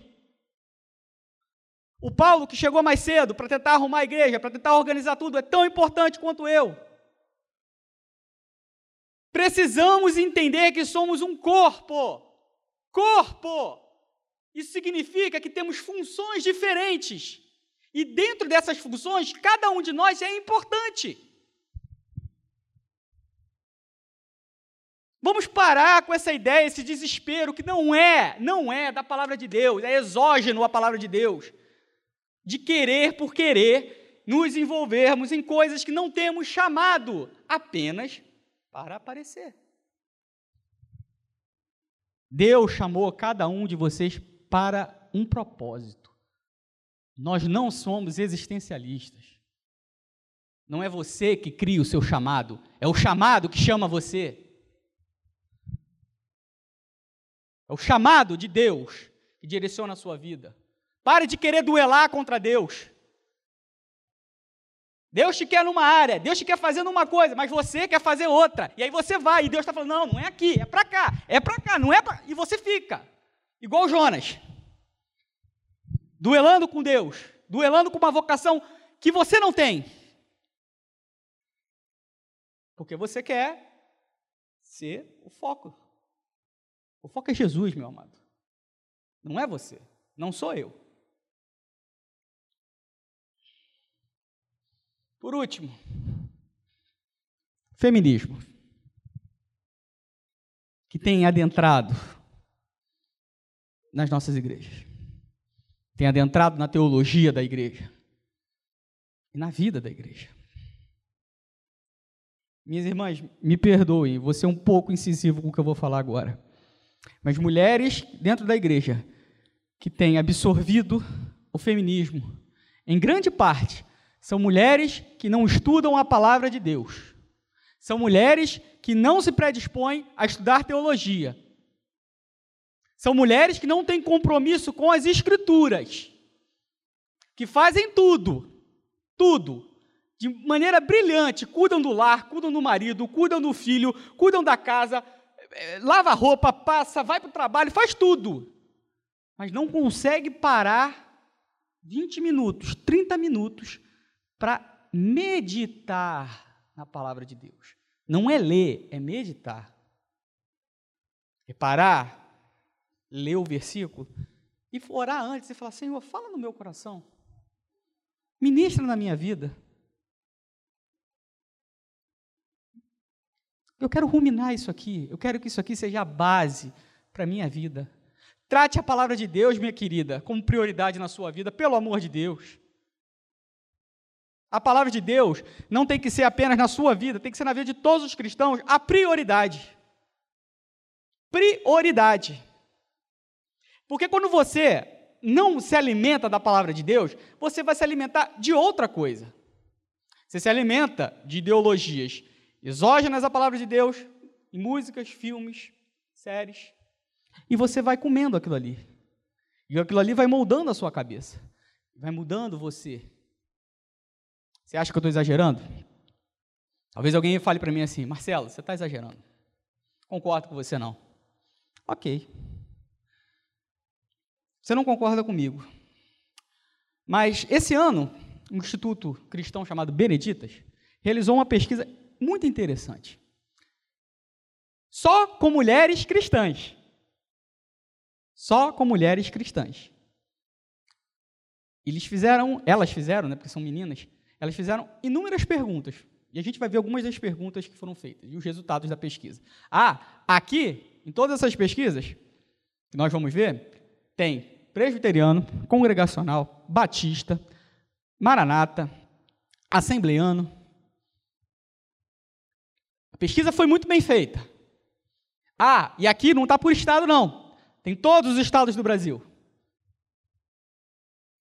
O primeiro dado que é chocante. Você se considera feminista? 69% das mulheres disseram que não. 12 disseram que sim. Nós passamos uma hora e nós vimos inúmeros pontos desenvolvidos e pensados pelas feministas. Eu falei aqui frases de Simone de Beauvoir. Eu falei aqui ideia, abri a palestra com uma ideia da Amy Richard, que a ideia é desconstruir a família, que é desconstruir o casamento. E a pessoa consegue dizer para mim que ela é feminista e cristã.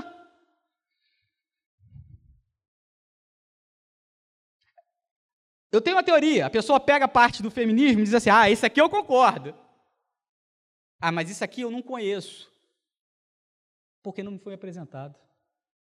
E aí a pessoa apenas adere ao feminismo conhecendo uma parte do feminismo, não conhecendo a ideologia feminista. E pasmem, aderem, muitas delas, aderem ao feminismo sem ter lido as feministas. Se você não lê, como é que você vai saber o que, aquilo, que a pessoa pensa? Quer se chocar um pouco mais? Perguntaram sobre o aborto para as meninas.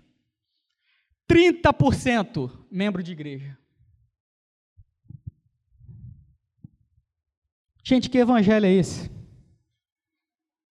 30% das meninas dentro da igreja. Nós não estamos falando aqui de pessoas que frequentam a igreja. Eu estou aqui, no 30%, que diz que sim. Eu estou falando de meninas, meninas que se batizaram, porque quase todas as igrejas do Brasil, para você ser membro dela, você tem que ter se batizado. Então, pressupõe que você teve um encontro com Cristo e é regenerado, correto? Estou falando alguma mentira aqui? Não. 30% realizaram o aborto. 13% frequentava, ia de vez em quando na igreja.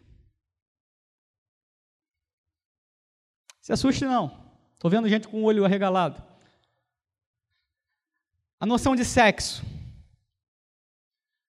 Uma pessoa que já recebeu ou realizou sexo oral é virgem? Sim, 23%. O pior é a justificativa. Sim, a virgindade diz respeito à penetração apenas.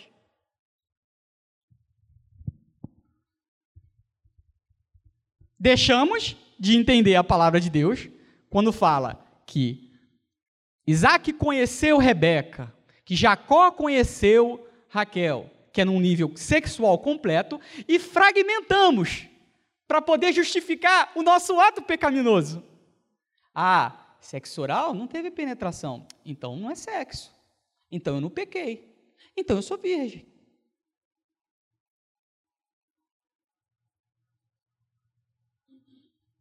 Quando eu falei para vocês aqui, quando eu disse agora há pouco, que as meninas que sofrem mais são as que menos estudam a Bíblia e menos estão desconectadas com a palavra de Deus, a gente vê em reflexo com perguntas como essa. Você sabe o que é teoria queer? 81% disse que não. Teoria queer, que trabalha todas as questões de gênero da atualidade. As mulheres não sabem o que é.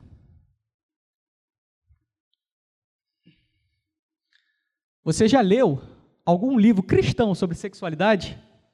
88% não.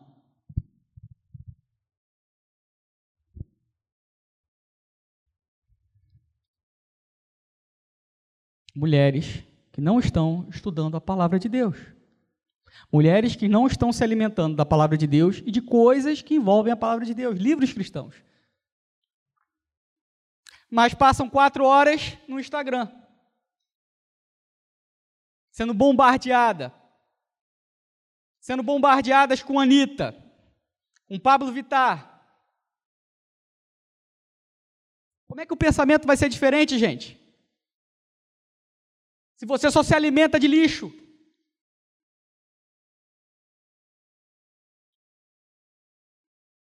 Agora a parada fica interessante. Você já fez uso de material pornográfico?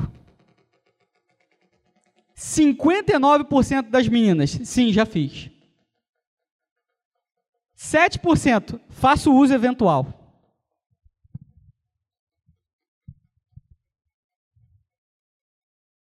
Está andando certinho com aquilo que é pregoado pela terceira onda do feminismo, terceira e quarta onda.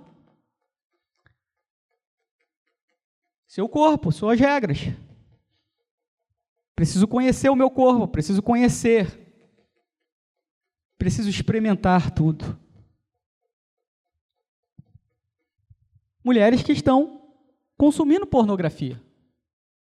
E é engraçado como essa geração ela é diferente, porque pesquisas anteriores sempre apontaram que as mulheres se, se estimulavam, sentiam vontade, estímulo sexual pelo toque, pelo toque, pelo cheiro, como as mulheres se estimulavam. Só que já tem pesquisa mostrando que tem mulheres que estão sendo estimuladas, ficam com desejo sexual vendo filme pornô.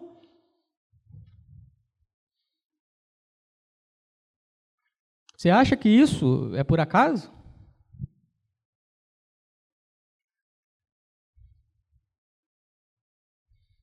Pornografia é um problema sério dentro do nosso meio. Não são só as meninas. Eu estou focado nas meninas aqui, mas o problema não é só as meninas.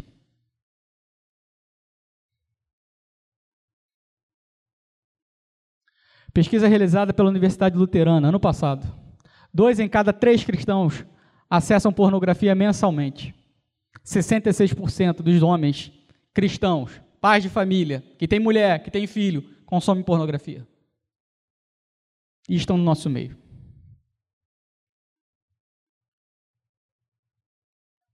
É a igreja. Cultura pós-moderna, o pensamento pós-moderno entrou dentro da igreja.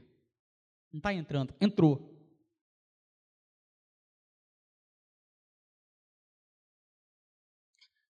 Pesquisa recente. Samuel Perry é um sociólogo dos Estados Unidos, em 2017, fez uma pesquisa para entender o que, que a pornografia estava causando dentro da igreja. Ele reparou que as pessoas que fazem consumo de pornografia frequentam menos o culto. Ele reparou que depois que se iniciou o consumo da pornografia, a importância da fé na vida dessas pessoas diminuiu. Ele reparou que a frequência das orações, que é o que te mantém em pé, meu querido, diminuiu. E ele reparou que o senso de proximidade da pessoa com Deus, de saber que pertence a Deus, também diminuiu. Sabe quem está feliz com isso? O diabo. Não precisa muita coisa. Ele introduziu a pornografia na mentalidade dos jovens cristãos, seja nas meninas, seja nos meninos. Ah, mas vai piorar. Calma. Essa aqui para mim foi sensacional. O que você considera masturbação? Uma coisa bem fácil, correto? Fácil de definir. Teve gente que disse: tenho dificuldade de definir o ato. Você tem dificuldade, querida, de definir o que é masturbação? Sério? Mas mais assustador é isso aqui. 10% das meninas cristãs disseram que é uma atividade fisiológica que faz parte da descoberta do corpo. Se masturbar não é pecado. Então, faz parte do meu desenvolvimento sexual como mulher. É, gente, é para chorar. É para chorar. Nós que sempre pregamos e pregamos que somos diferentes, que éramos diferentes do mundo, estamos nos tornando como o mundo.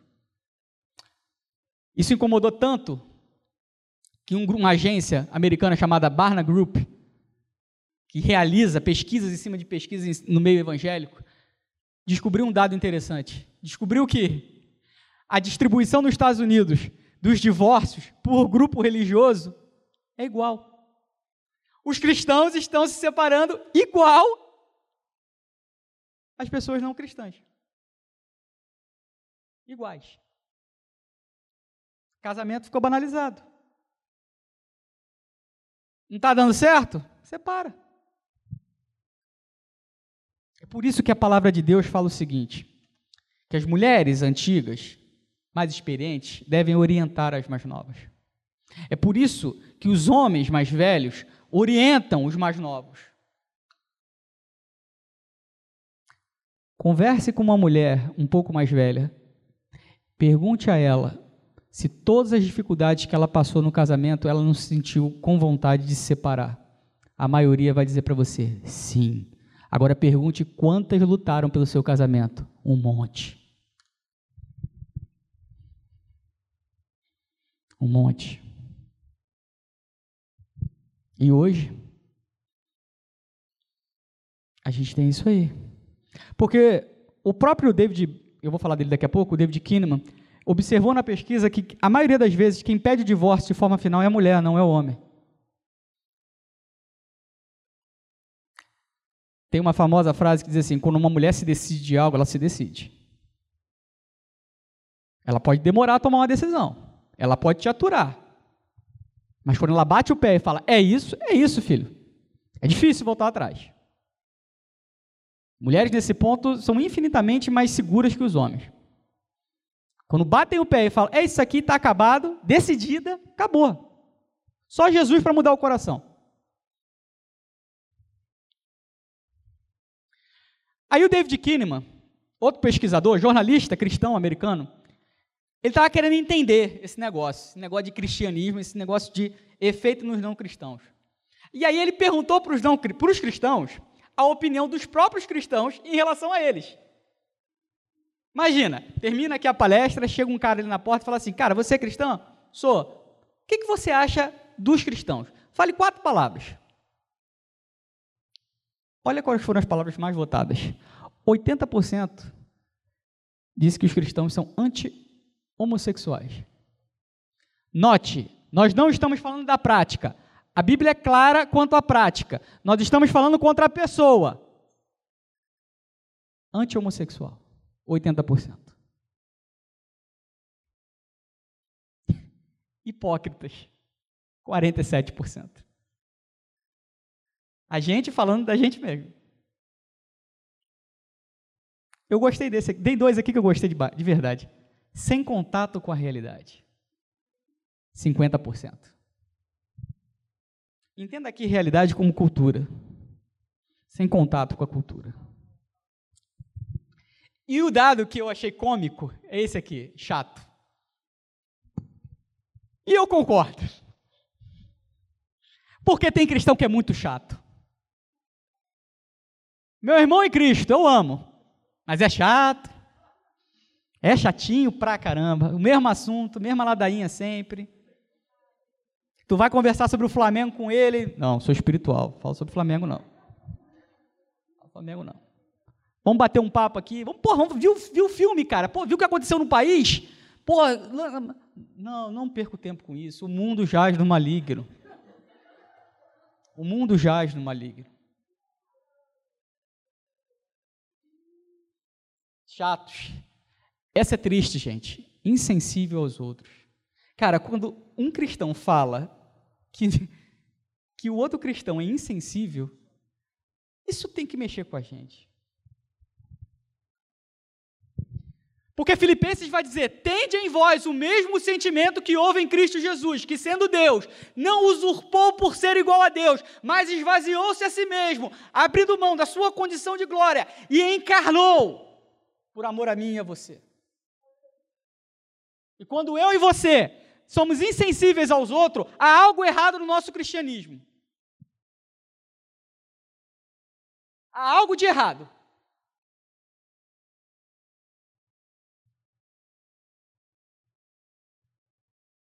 O Kiliman continuou e perguntou para as pessoas agora não cristãs: Gente, como é que vocês acham que os cristãos são? Qual a opinião de vocês, pessoas de fora, do mundo, sobre a vida dos cristãos? 85% dos não evangélicos disseram: Não vejo diferença nenhuma na vida deles. O estilo de vida deles é igual ao nosso. 15% disse que via diferença na vida. Maranata, nós estamos nos tornando como o mundo.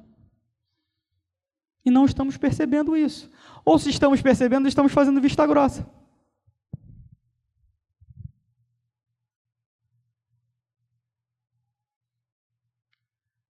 Em praticamente todos os estudos realizados por David Kinnaman, a grande maioria dos cristãos não evidencia em atitudes ou comportamentos o sinal de uma vida transformada. Ele fez um outro estudo em 2007. Tem tempo já. E aí ele juntou dois grupos, como ele gosta de fazer: cristãos e não cristãos. E aí ele perguntou para os cristãos: o que que você fez nos últimos 30 dias? Botou uma lista para o cara fazer um check. Fez a mesma coisa com os não cristãos. Sabe qual foi o resultado? Em proporção, os cristãos responderam que nos últimos 30 dias tinham apostado, visitado um site pornográfico, pegado algo que não lhe devia, consultado um vidente, brigado com alguém, seja em nível físico ou nível verbal, se embebedado, mentido, falado mal de alguém pelas costas. E aí, quando ele foi ver dos não cristãos, deu a mesma coisa. Deu a mesma coisa.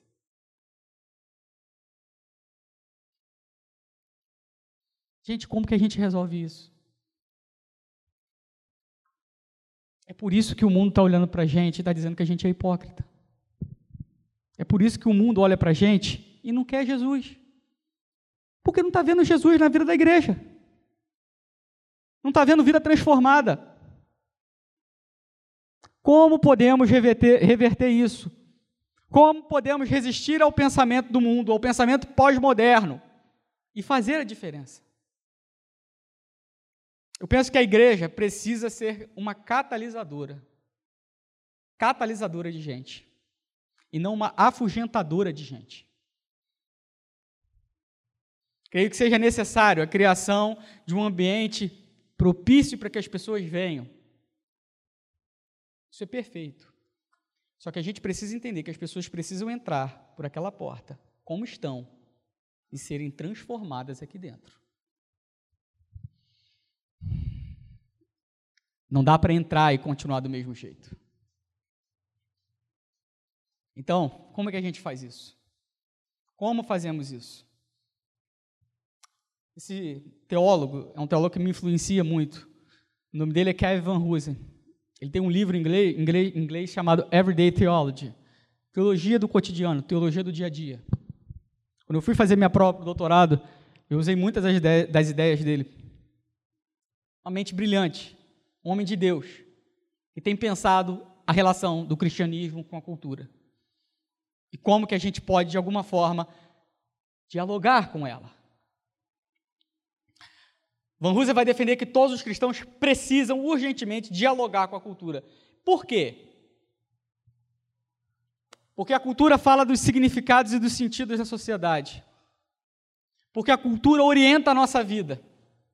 Porque a cultura propaga conceitos para a próxima geração. E porque a cultura modela a nossa cosmovisão. Eu não tenho tempo aqui para explicar para os irmãos de uma forma minimamente é, é, densa o que é cosmovisão, porque seria mais uma hora de palestra para falar o que é cosmovisão. Mas entenda que cosmovisão são os conceitos e as crenças que modam o nosso pensamento. Cosmovisão antecede ao nosso pensamento. É o que guia a nossa vida. Dar um exemplo disso para que fique fácil de ser entendido. Você fala, eu não durmo com o meu namorado, porque é pecado. Jamais. No sábado seguinte, você está no motel com ele. O que é pecado ou não para você? O que é que você define como pecado? Seu ato pecaminoso de ir para o motel com ele ou de não ir. Você pode até verbalizar dizendo que isso é pecado, mas suas ações dizem que lá dentro, para você não é. Isso é cosmovisão.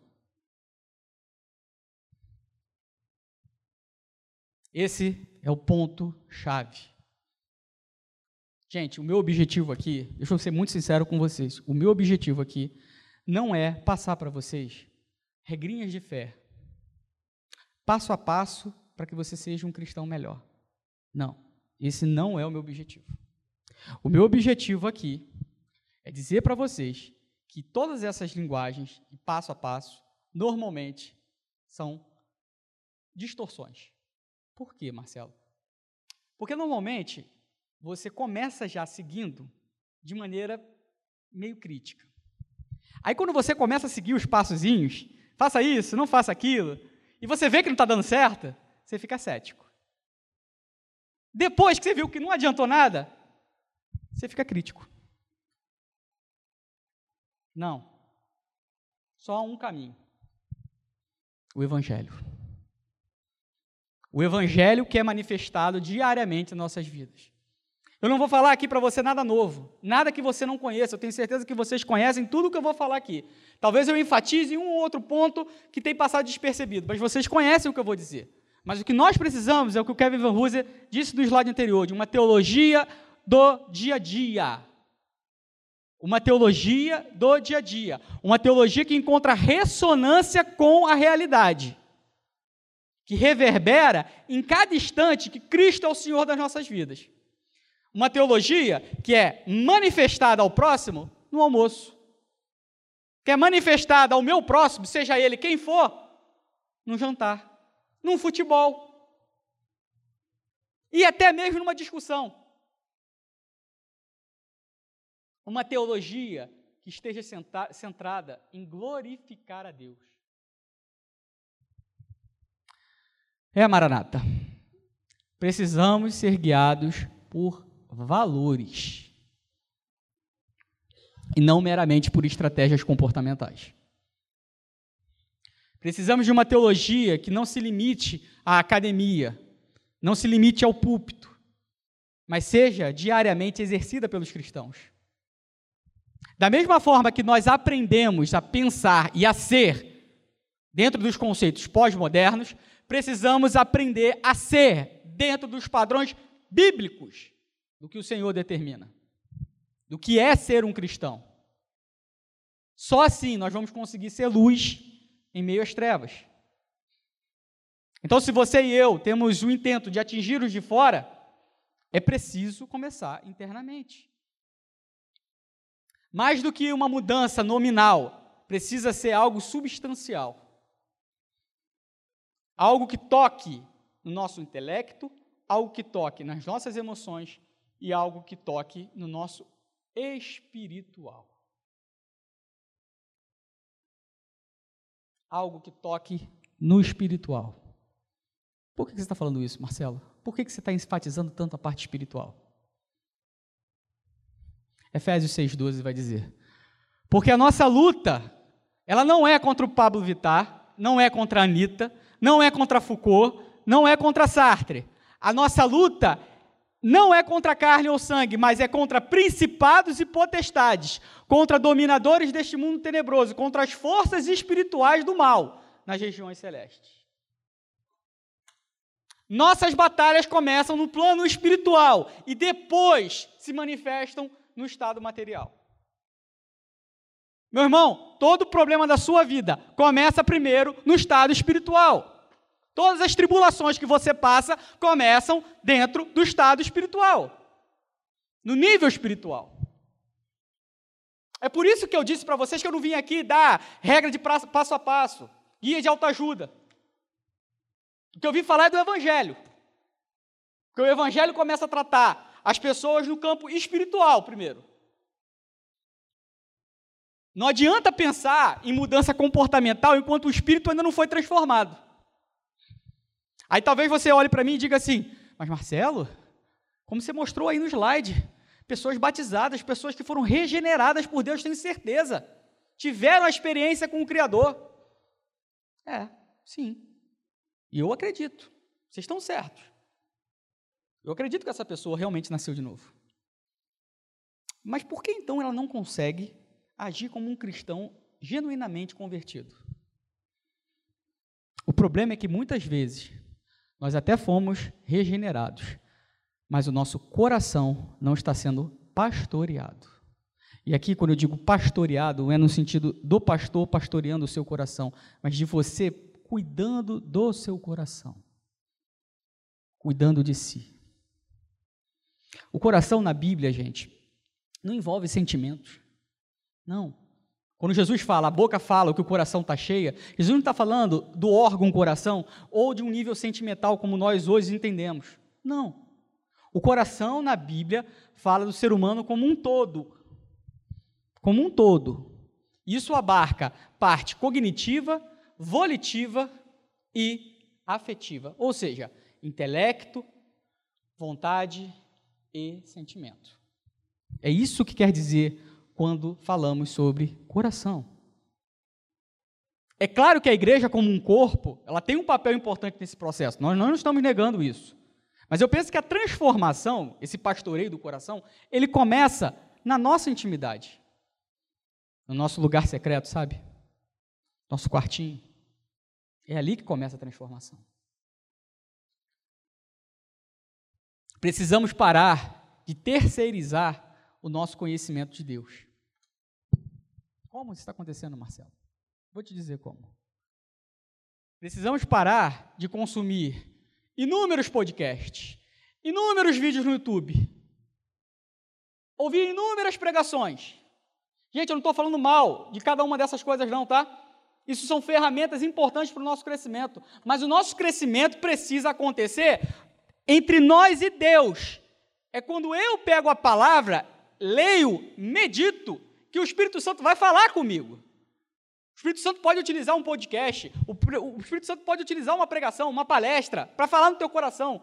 Mas tu quer andar diariamente com o Espírito Santo falando no teu coração? Pegue a tua Bíblia, leia, peça ao Senhor que fale ao teu coração, coloca o teu joelho no chão, ore, e o Senhor falará contigo. E o Senhor falará contigo. Efésios 5:1 vai dizer: Não se embriagueis com vinho, mas enchei-vos do Espírito Santo. Enchei-vos do Espírito Santo. Quanto tempo do seu dia você gasta com o Espírito Santo, meu amado? Quanto, dia, quanto do seu dia você gasta em intimidade com o Espírito Santo? Quanto? Só é possível produzir qualquer tipo de teologia saudável se o nosso coração está cheio do Espírito Santo. E essa é a mensagem que eu tenho para você essa tarde. A solução para o nosso problema, para o nosso problema com a cultura, começa quando nós voltamos o nosso coração para Deus. Porque o núcleo da personalidade humana é o coração. E o coração é intangível por qualquer coisa que nós tentamos fazer por qualquer esforço. O nosso coração só é tocado pela palavra de Deus, que entra. E pelo Espírito Santo, que através da palavra começa a mexer dentro de nós. Infelizmente, parece que nosso meio, nós temos buscado mais lei do que graça. Comportamento antes de transformação. Bota uma coisa na tua cabeça, meu irmão. Se a lei fosse necessária, Cristo não precisava ter vindo. Se a lei fosse suficiente, Cristo não, não teria vindo. Lei não traz redenção para o coração, só a graça traz. Precisamos diariamente reconhecer a Deus que somos, que somos falíveis. Precisamos reconhecer para Deus que tem, não temos inabi, desculpa, que somos incapazes de agir segundo o beneplácito da vontade do Senhor. Chega de supercrente. Reconhecer a sua falhabilidade perante o Senhor não te diminui nada, pelo contrário dizer para o Senhor, lá no seu momento, Pai, eu tenho falhado como cristão, eu tenho falhado como marido, eu tenho falhado como esposa. Me ajuda, Senhor. Me ajuda a ser melhor. Me ajuda a crescer. Me ajuda a crescer na tua palavra. É esse o desafio, gente. Eu não estou apresentando nada novo para vocês, vocês sabem disso. Alguns irmãos estão se colocando nos nossos dias como autônomos. Autônomos de Deus, os santos, os espirituais, legisladores sobre a vida dos próximos. Grave isso. Quanto mais orgulhoso você é, pior a sua teologia. Pior é a sua teologia. Pior é a teologia que você demonstra fora da igreja. Ao invés de agregar, você desagrega. Olha para você. Olha para como Deus te trata. Olha para como Deus foi misericordioso com a tua vida. Olha como Ele teve compaixão e como Ele cuida de você. Por que, que você não consegue ser assim com teu irmão? Por que, que você não consegue olhar para os de fora com um olhar misericordioso? de entender que é uma vida, de entender que ela precisa de Cristo. Por que, que o teu dedo está apontado para ela ao invés de estar tá com o braço aberto dizendo: vem, aqui dentro a gente resolve, vem, só vem. Aqui dentro papai trabalha.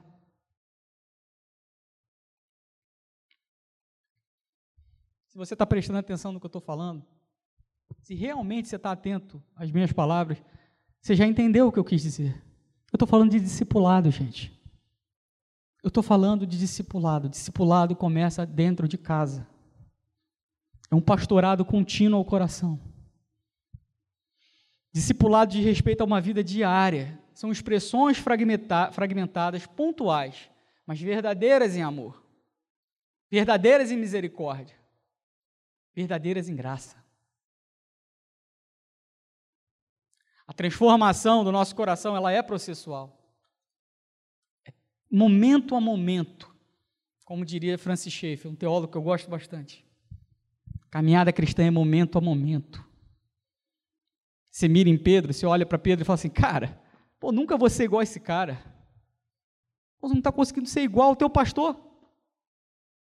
Olha para o teu pastor. Deus te deu um pastor, igreja. Deus te deu líderes. Se espelhe neles. Chame eles para a batalha. Senhor, eu sei que o Senhor colocou líderes na igreja e eu quero que os líderes me liderem. Que me ajudem nesses momentos chave da vida. Nas minhas dúvidas. Estou na faculdade, estou com dúvida de alguma coisa, algum conceito cristão. Procure a liderança da igreja, não fuja. Está com uma situação no trabalho que você não sabe como agir, se é uma situação ética, se é uma situação que você deve agir segundo a palavra de Deus, mas você tem dúvida, procure a liderança. É assim, gente. A gente quer fazer uma teologia para dialogar com a cultura e a gente não quer dialogar com quem está dentro. É momento a momento. Discipulado genuíno, discipulado verdadeiramente genuíno, faz com que você esteja conscientizado da sua condição. Você sabe que você é pecador. Você sabe que foi a graça de Deus que te alcançou. Você tem consciência disso.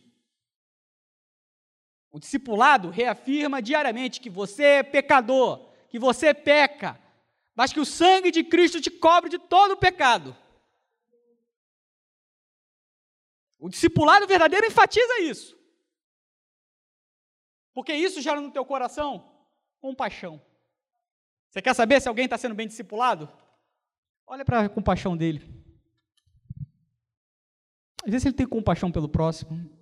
Às vezes tem compaixão pelas pessoas de fora. Observa. Observa. Porque a compaixão de um verdadeiro discipulado gera esperança.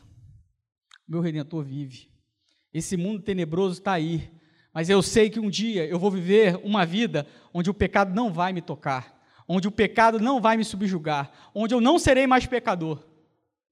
Isso traz esperança. O nosso redentor vive. E principalmente, agora os dois aspectos, para que a gente possa dialogar com a cultura de maneira correta. Discernimento. Discipulado me ensina a entender o certo e o errado. A ver um filme e, opa, isso aqui não é bíblico. Ouvir uma música, opa, não. Espera aí, tem, tem coisa errada, tem coisa estranha aqui. Discernimento. Discipulado me traz sabedoria. Porque a sabedoria que o discipulado me traz faz com que eu escolha dizer não. Não para o que está sendo me oferecido? Não para mim mesmo. Discipulado me ensina a negar a minha vontade. Gente, ou nós voltamos o nosso coração para Deus, ou o futuro da igreja estará comprometido. O secularismo não faz frente, o secularismo nos faz frente a todo tempo. Nós tomamos doses cavalares ao ligar a TV, ao interagir no Instagram, ao mandar mensagem pelo WhatsApp, ao visitar as páginas na internet. Dessa forma, a cultura pós-moderna tem deformado os cristãos. E o pior, não sei quem, mas nos ensinaram que ser passivo quanto à cultura não tinha problema. E pior, nós poderíamos ter um esforço mínimo quanto às disciplinas espirituais. Estou falando aqui de oração, leitura da palavra e jejum.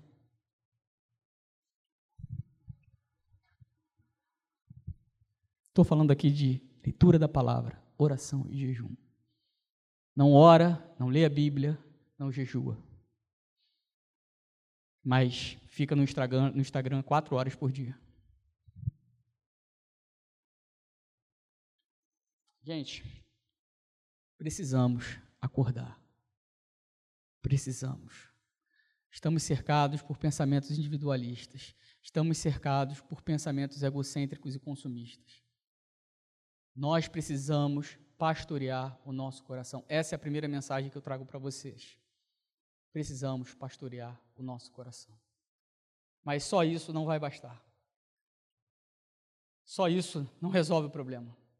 Nós precisamos também de uma teologia propositiva e não reativa.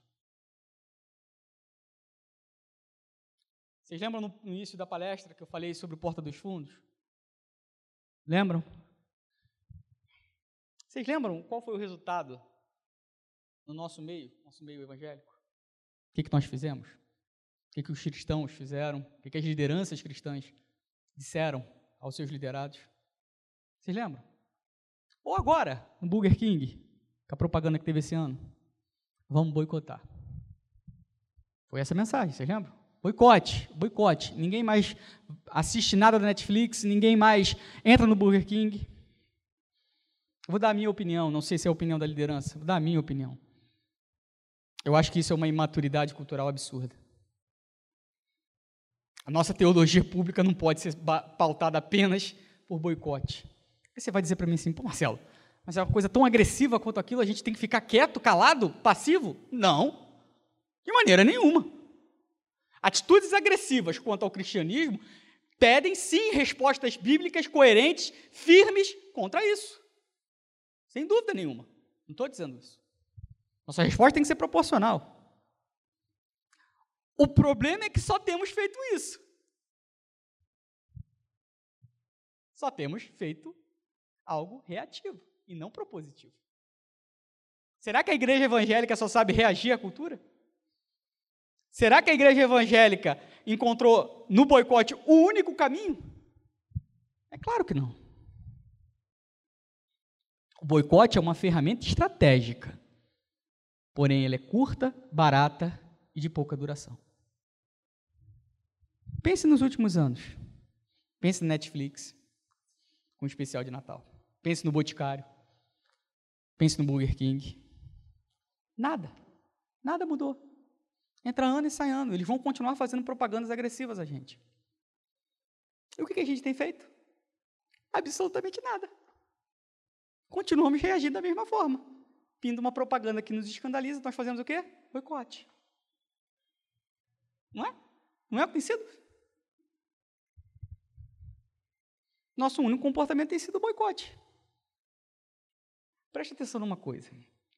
Se o boicote não for seguido com uma proposta clara e objetiva de alternativa, não só para nós cristãos, mas para a sociedade, nada vai mudar. As coisas permanecerão da mesma forma. Por quê, Marcelo? Se a gente diz para a pessoa não assistir a Netflix, qual é a alternativa cristã que nós oferecemos? Pensa. Qual é a alternativa que nós temos oferecido? Nenhuma. Nenhuma. Por isso que o problema não é resolvido. Onde estão os produtores cristãos? Onde, onde estão os diretores cristãos? Os atores cristãos? Os artistas cristãos? Estão aqui, dentro da igreja. Não estão lá fora fazendo a diferença. Então, se a gente está pensando em fazer diferença, se a gente está pensando numa teologia propositiva, a gente precisa de pessoas nessas áreas, em áreas estratégicas, pensando teologia e propagando cultura cristã. A gente precisa de filósofos cristãos.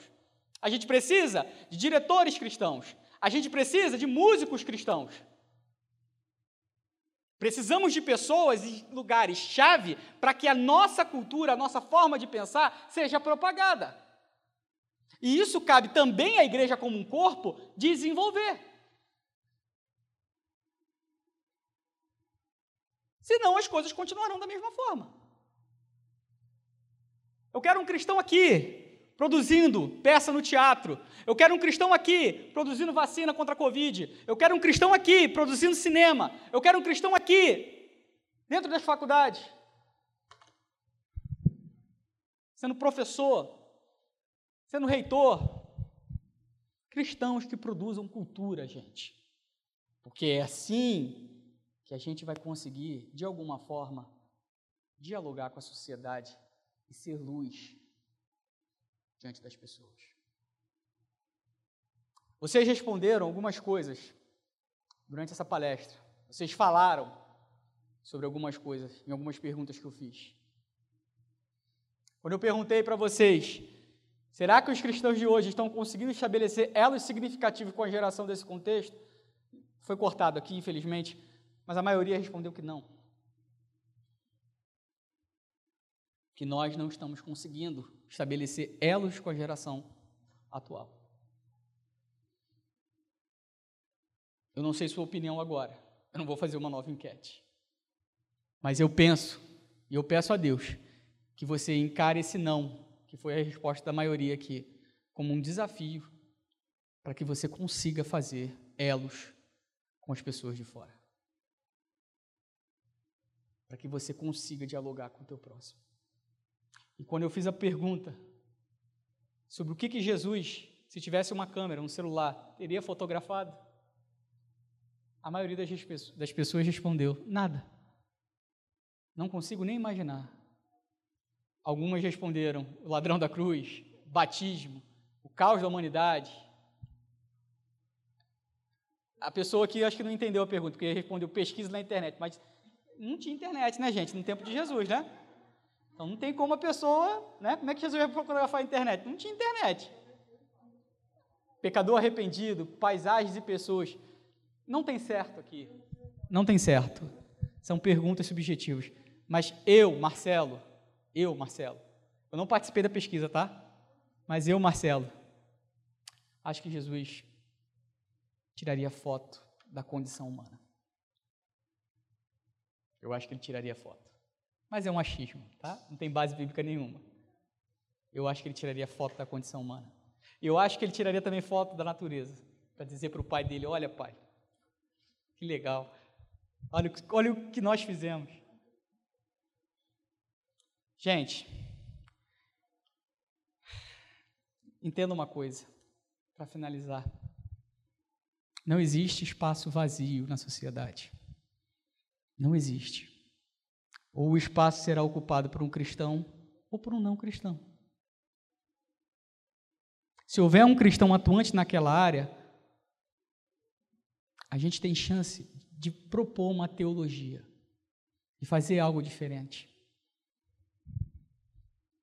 Esse é o desafio para nós.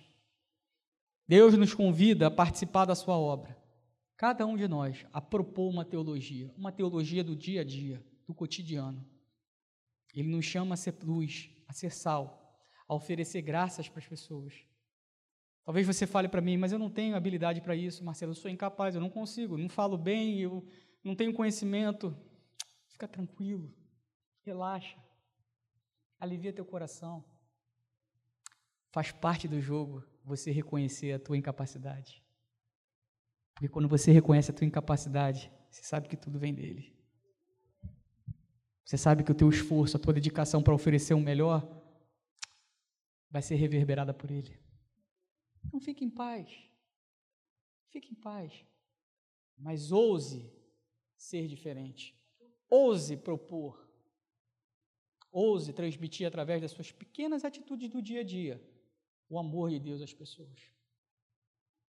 Eu agradeço de verdade a oportunidade me concedida pelo diácono Paulo, agradeço a oportunidade concedida pela liderança da igreja.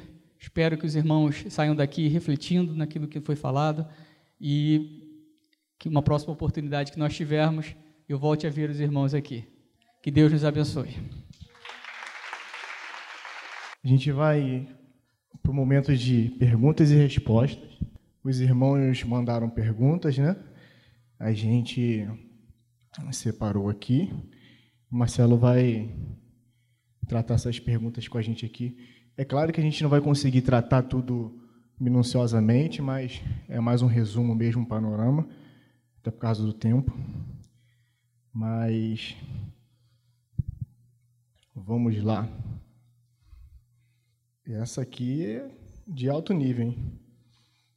Qual a importância da escola de Frankfurt para se entender a cultura? É, a pergunta é um pouco capciosa.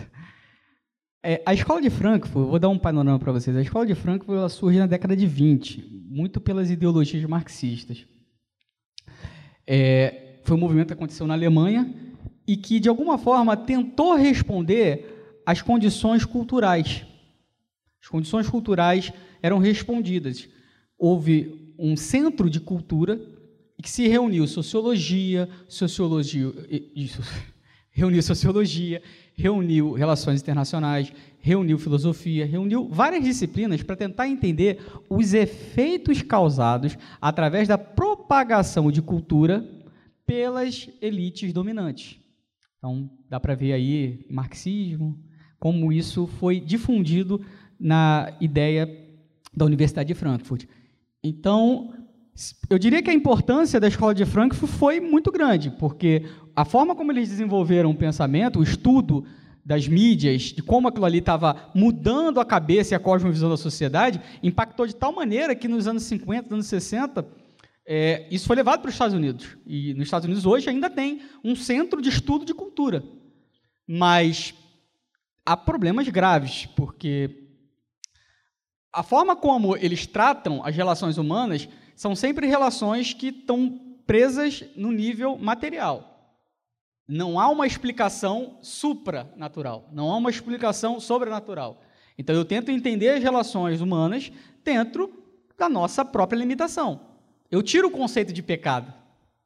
E aí fica a minha mensagem para a igreja: tudo aquilo que vocês ouvirem que não for justificado em primeira instância no pecado, corre porque sempre vai ser uma análise reducionista da realidade. O ser humano é o que é porque caiu. Porque caiu. Depois que caiu, começou o problema. Então, sim, a escola de Frankfurt foi uma escola bem importante no pensamento e no entendimento da cultura. Então, a gente pode, para a gente entender assim, né? A gente pode dizer que essa escola, ela generalizou a resolução do problema. Não, não, não, ela reduziu. Reduziu, reduziu. a resolução do problema, Sim. tirando Deus de jogo. Sim. Tudo é aqui, nós vamos Tudo é aqui. entre Tudo nós. são ideologias, são discursos de poder, é uma prefiguração ao que Foucault vai dizer nos anos 70. A escola de Frankfurt é nos anos 20, quando ela é levada, as ideias delas, as ideias dela é, é, são levadas para os Estados Unidos, já é nos anos 50, anos 50, anos 60. Então a gente pode constatar então que influenciou muito Sim. até onde nós chegamos. Sim. Hoje você tem nos Estados Unidos disciplinas para estudar cultura. Você não tinha isso. Eu sei que no Brasil isso não existe, gente, mas lá tem. Você tem cadeiras, cursos. Quero estudar a cultura. Você é um profissional da cultura. Você tem isso nos Estados Unidos.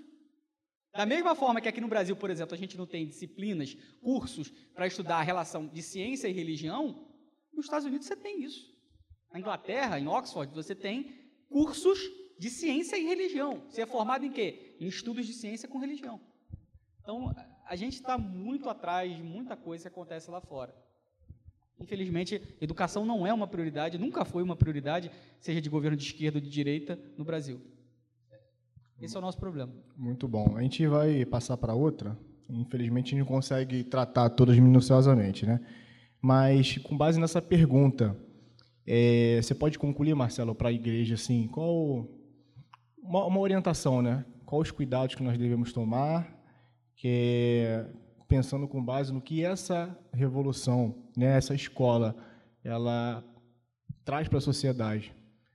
Como eu falei, a escola de Frankfurt ela trouxe coisas positivas, porque ela começou a analisar os discursos ideológicos que haviam é, que havia dentro das plataformas culturais. Então, por exemplo, um jornal, quando divulga uma notícia, a escola de Frankfurt foi a primeira que pensou assim: peraí, isso aqui pode estar tendenciado.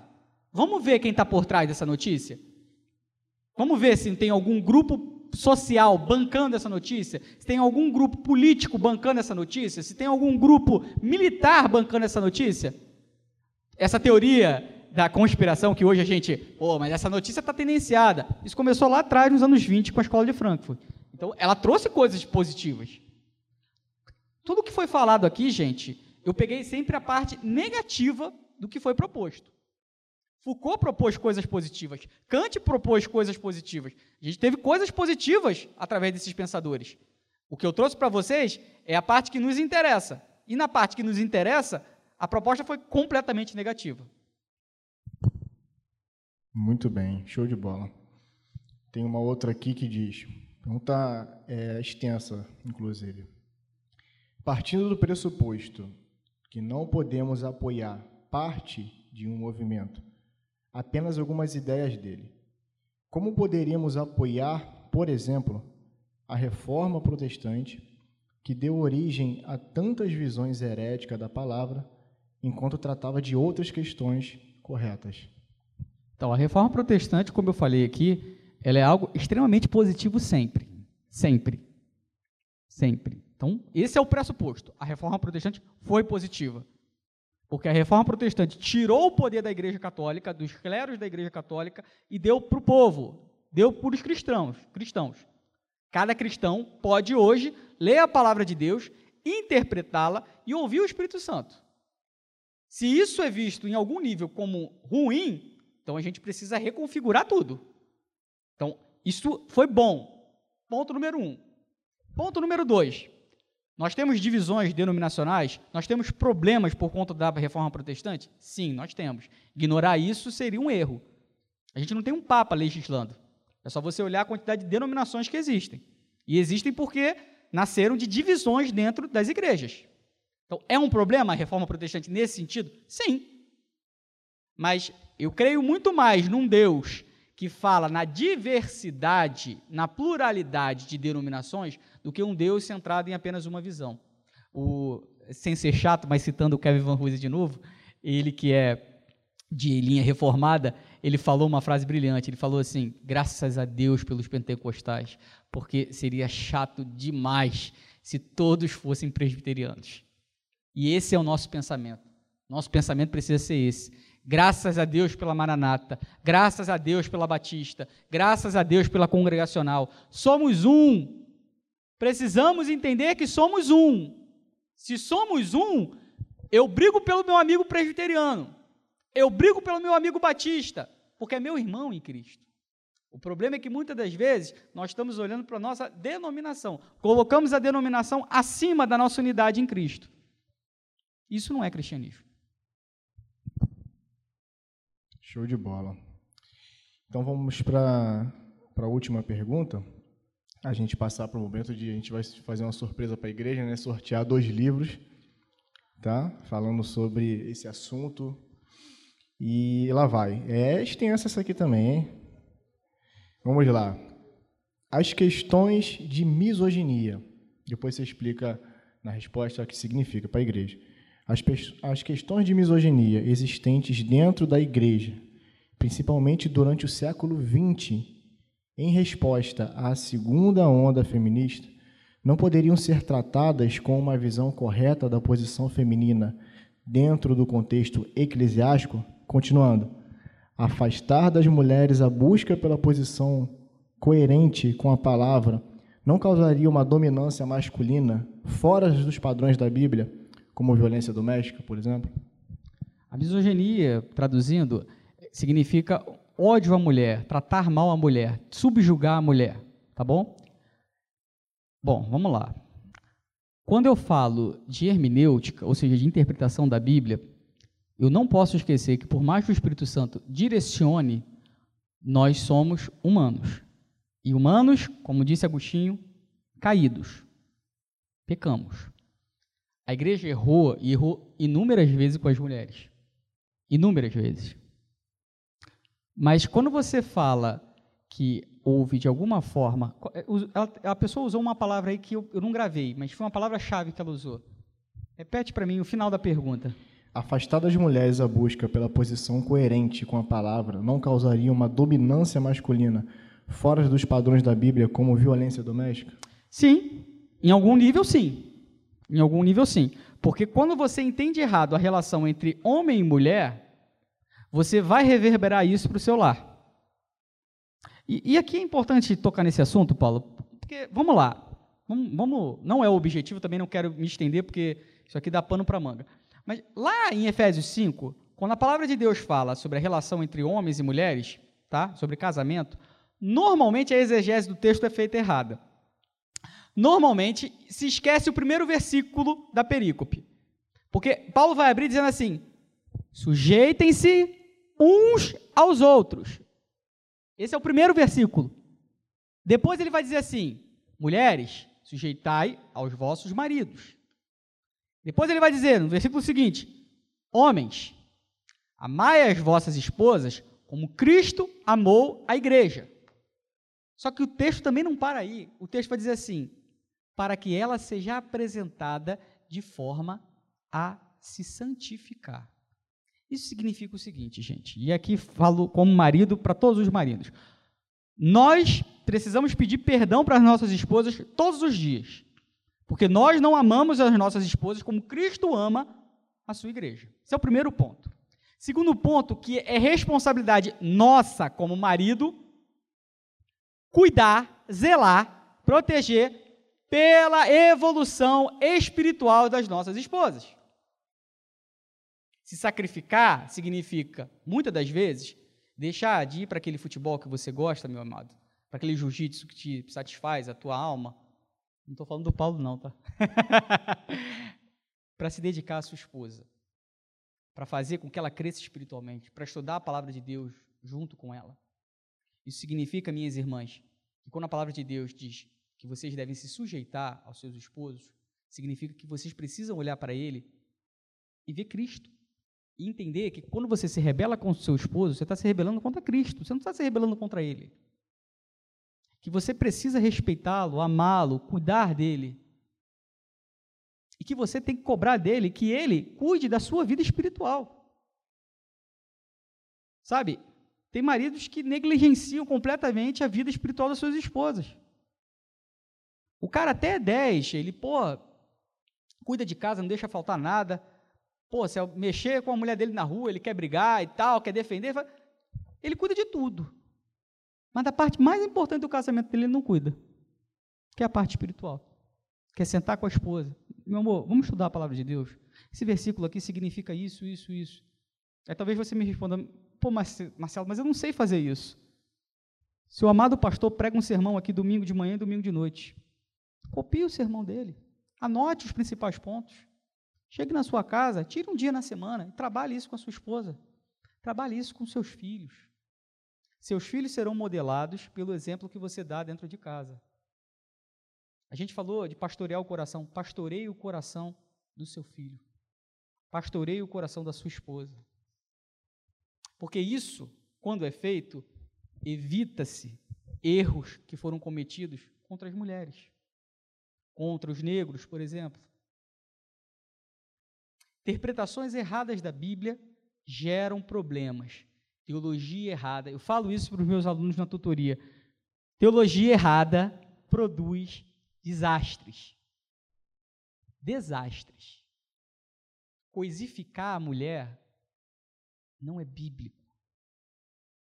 Quando você, meu querido, exige da sua esposa uma mulher que ela não é, uma mulher que vá ter relação sexual com você vestida com coisas que não condizem com a palavra de Deus, você trata a sua esposa, que é a imagem e semelhança de Deus, e sua parte, que é complementar a você, como se ela fosse uma atriz pornográfica. Muitos homens tratam suas esposas, quando vão para a cama com elas como verdadeiras atrizes pornô. E isso, eu te digo, no nome de Jesus, isto é pecado. Sua esposa é para que você ame ela nesse momento, não a coisifique. Da mesma forma, mulheres que às vezes projetam coisas nos maridos, valores mundanos, e querem que seus esposos a tratem de forma completamente exógena na palavra de Deus. Serve para os dois lados. Mas, fechando a pergunta de quem fez, sim, quando o entendimento bíblico não é correto, isso é reverberado dentro do lar. E é o que eu falei aqui da nossa proposta de teologia propositiva, de pastorear o coração. Porque se eu não pastoreio o meu coração, aberrações começam a acontecer.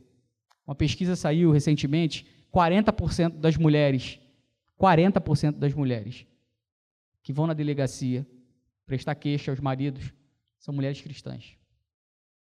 40%. Ou a gente começa a pastorear o coração dos homens, o coração da igreja, ou a gente vai continuar sendo similar ao mundo. Muito bom. Surgiu a última aqui para a gente fechar. Última hora. Na sua opinião, o reconhecimento das mulheres no ministério pastoral foi influenciado pelo movimento feminista? Quer, quer que repita? Não, já entendi, já entendi. Se a gente for analisar o contexto do século XX, sim, não tem como negar que não. A, a, a, como eu falei, a cultura modela e o efeito dela vai para a próxima geração. Sim. Se você quer discutir se o pastorado feminino é bíblico ou não, isso vai depender da sua igreja, da sua denominação, da interpretação que a sua igreja traz sobre o assunto. Eu acho que, mais do que discutir se o pastorado feminino é bíblico ou não, eu acho que a gente tem que discutir quanto que mulheres sábias dentro da igreja trazem benefícios para o corpo de Deus ou não. Tem muitas mulheres que às vezes não têm o título de pastora, mas são verdadeiras bênçãos na vida da igreja. Tem muitas que têm o título e não são. E aí a gente volta ao ponto que a gente falou, né? Que você tem que ter o título para aparecer. Eu, particularmente, acho, vou dar minha opinião, estou me expondo aqui, julguem-me. Eu acho, não acho biblicamente, exegeticamente, não acho errado o pastorado feminino, tá? Então, minha, não acho errado. Não acho errado. Eu acho que a autoridade da igreja ela precisa ser exercida por uma figura masculina. Acho que o texto de Tito, o texto de Timóteo deixam claro isso, o governo da igreja. Mas isso não significa que não haja necessidade de haver pastoras dentro da igreja. Pastora pastoreando mulheres. Ora, meu Deus, se a Bíblia fala que as irmãs mais velhas orientam as irmãs mais novas, isso é um tipo de pastorado. Uma mulher vai se sentir infinitamente mais à vontade para conversar com outra mulher pastora sobre problemas do seu casamento do que com um homem. Pergunte a qualquer mulher aqui dentro e a qualquer homem se uma mulher estiver passando por um problema sexual no seu casamento, onde ela vai se sentir, em que cenário ela vai se sentir mais à vontade? Conversando sobre isso com uma outra mulher, com uma pastora ou com um pastor? Primeiro que se ela for conversar isso com um pastor, ela, na cabeça dela ela fala, meu Deus, e se ele interpretar isso aqui achando que eu estou dando mole para ele? 90% das mulheres vão pensar isso. Então, biblicamente falando, acredito que sim, há base bíblica para pastoreado feminino. Acho que é importante, acho que deve ser sim incentivado. Mulheres precisam ocupar cargos de liderança dentro da igreja. Agora, o governo da igreja, eu já penso que não é. O governo central da igreja. E aqui eu sei que eu estou falando dentro de uma igreja que é a Maranata, que talvez não tenha essa linha de pensamento. Não estou dizendo que a linha da Maranata é errada, não estou dizendo que a minha linha é a correta. Estou dizendo que é a minha forma exegética de entender o texto bíblico. Vocês fazem parte da Maranata. Sigam a linha teológica que a Maranata entende como correta. Isso estará sendo feito para a glória de Deus.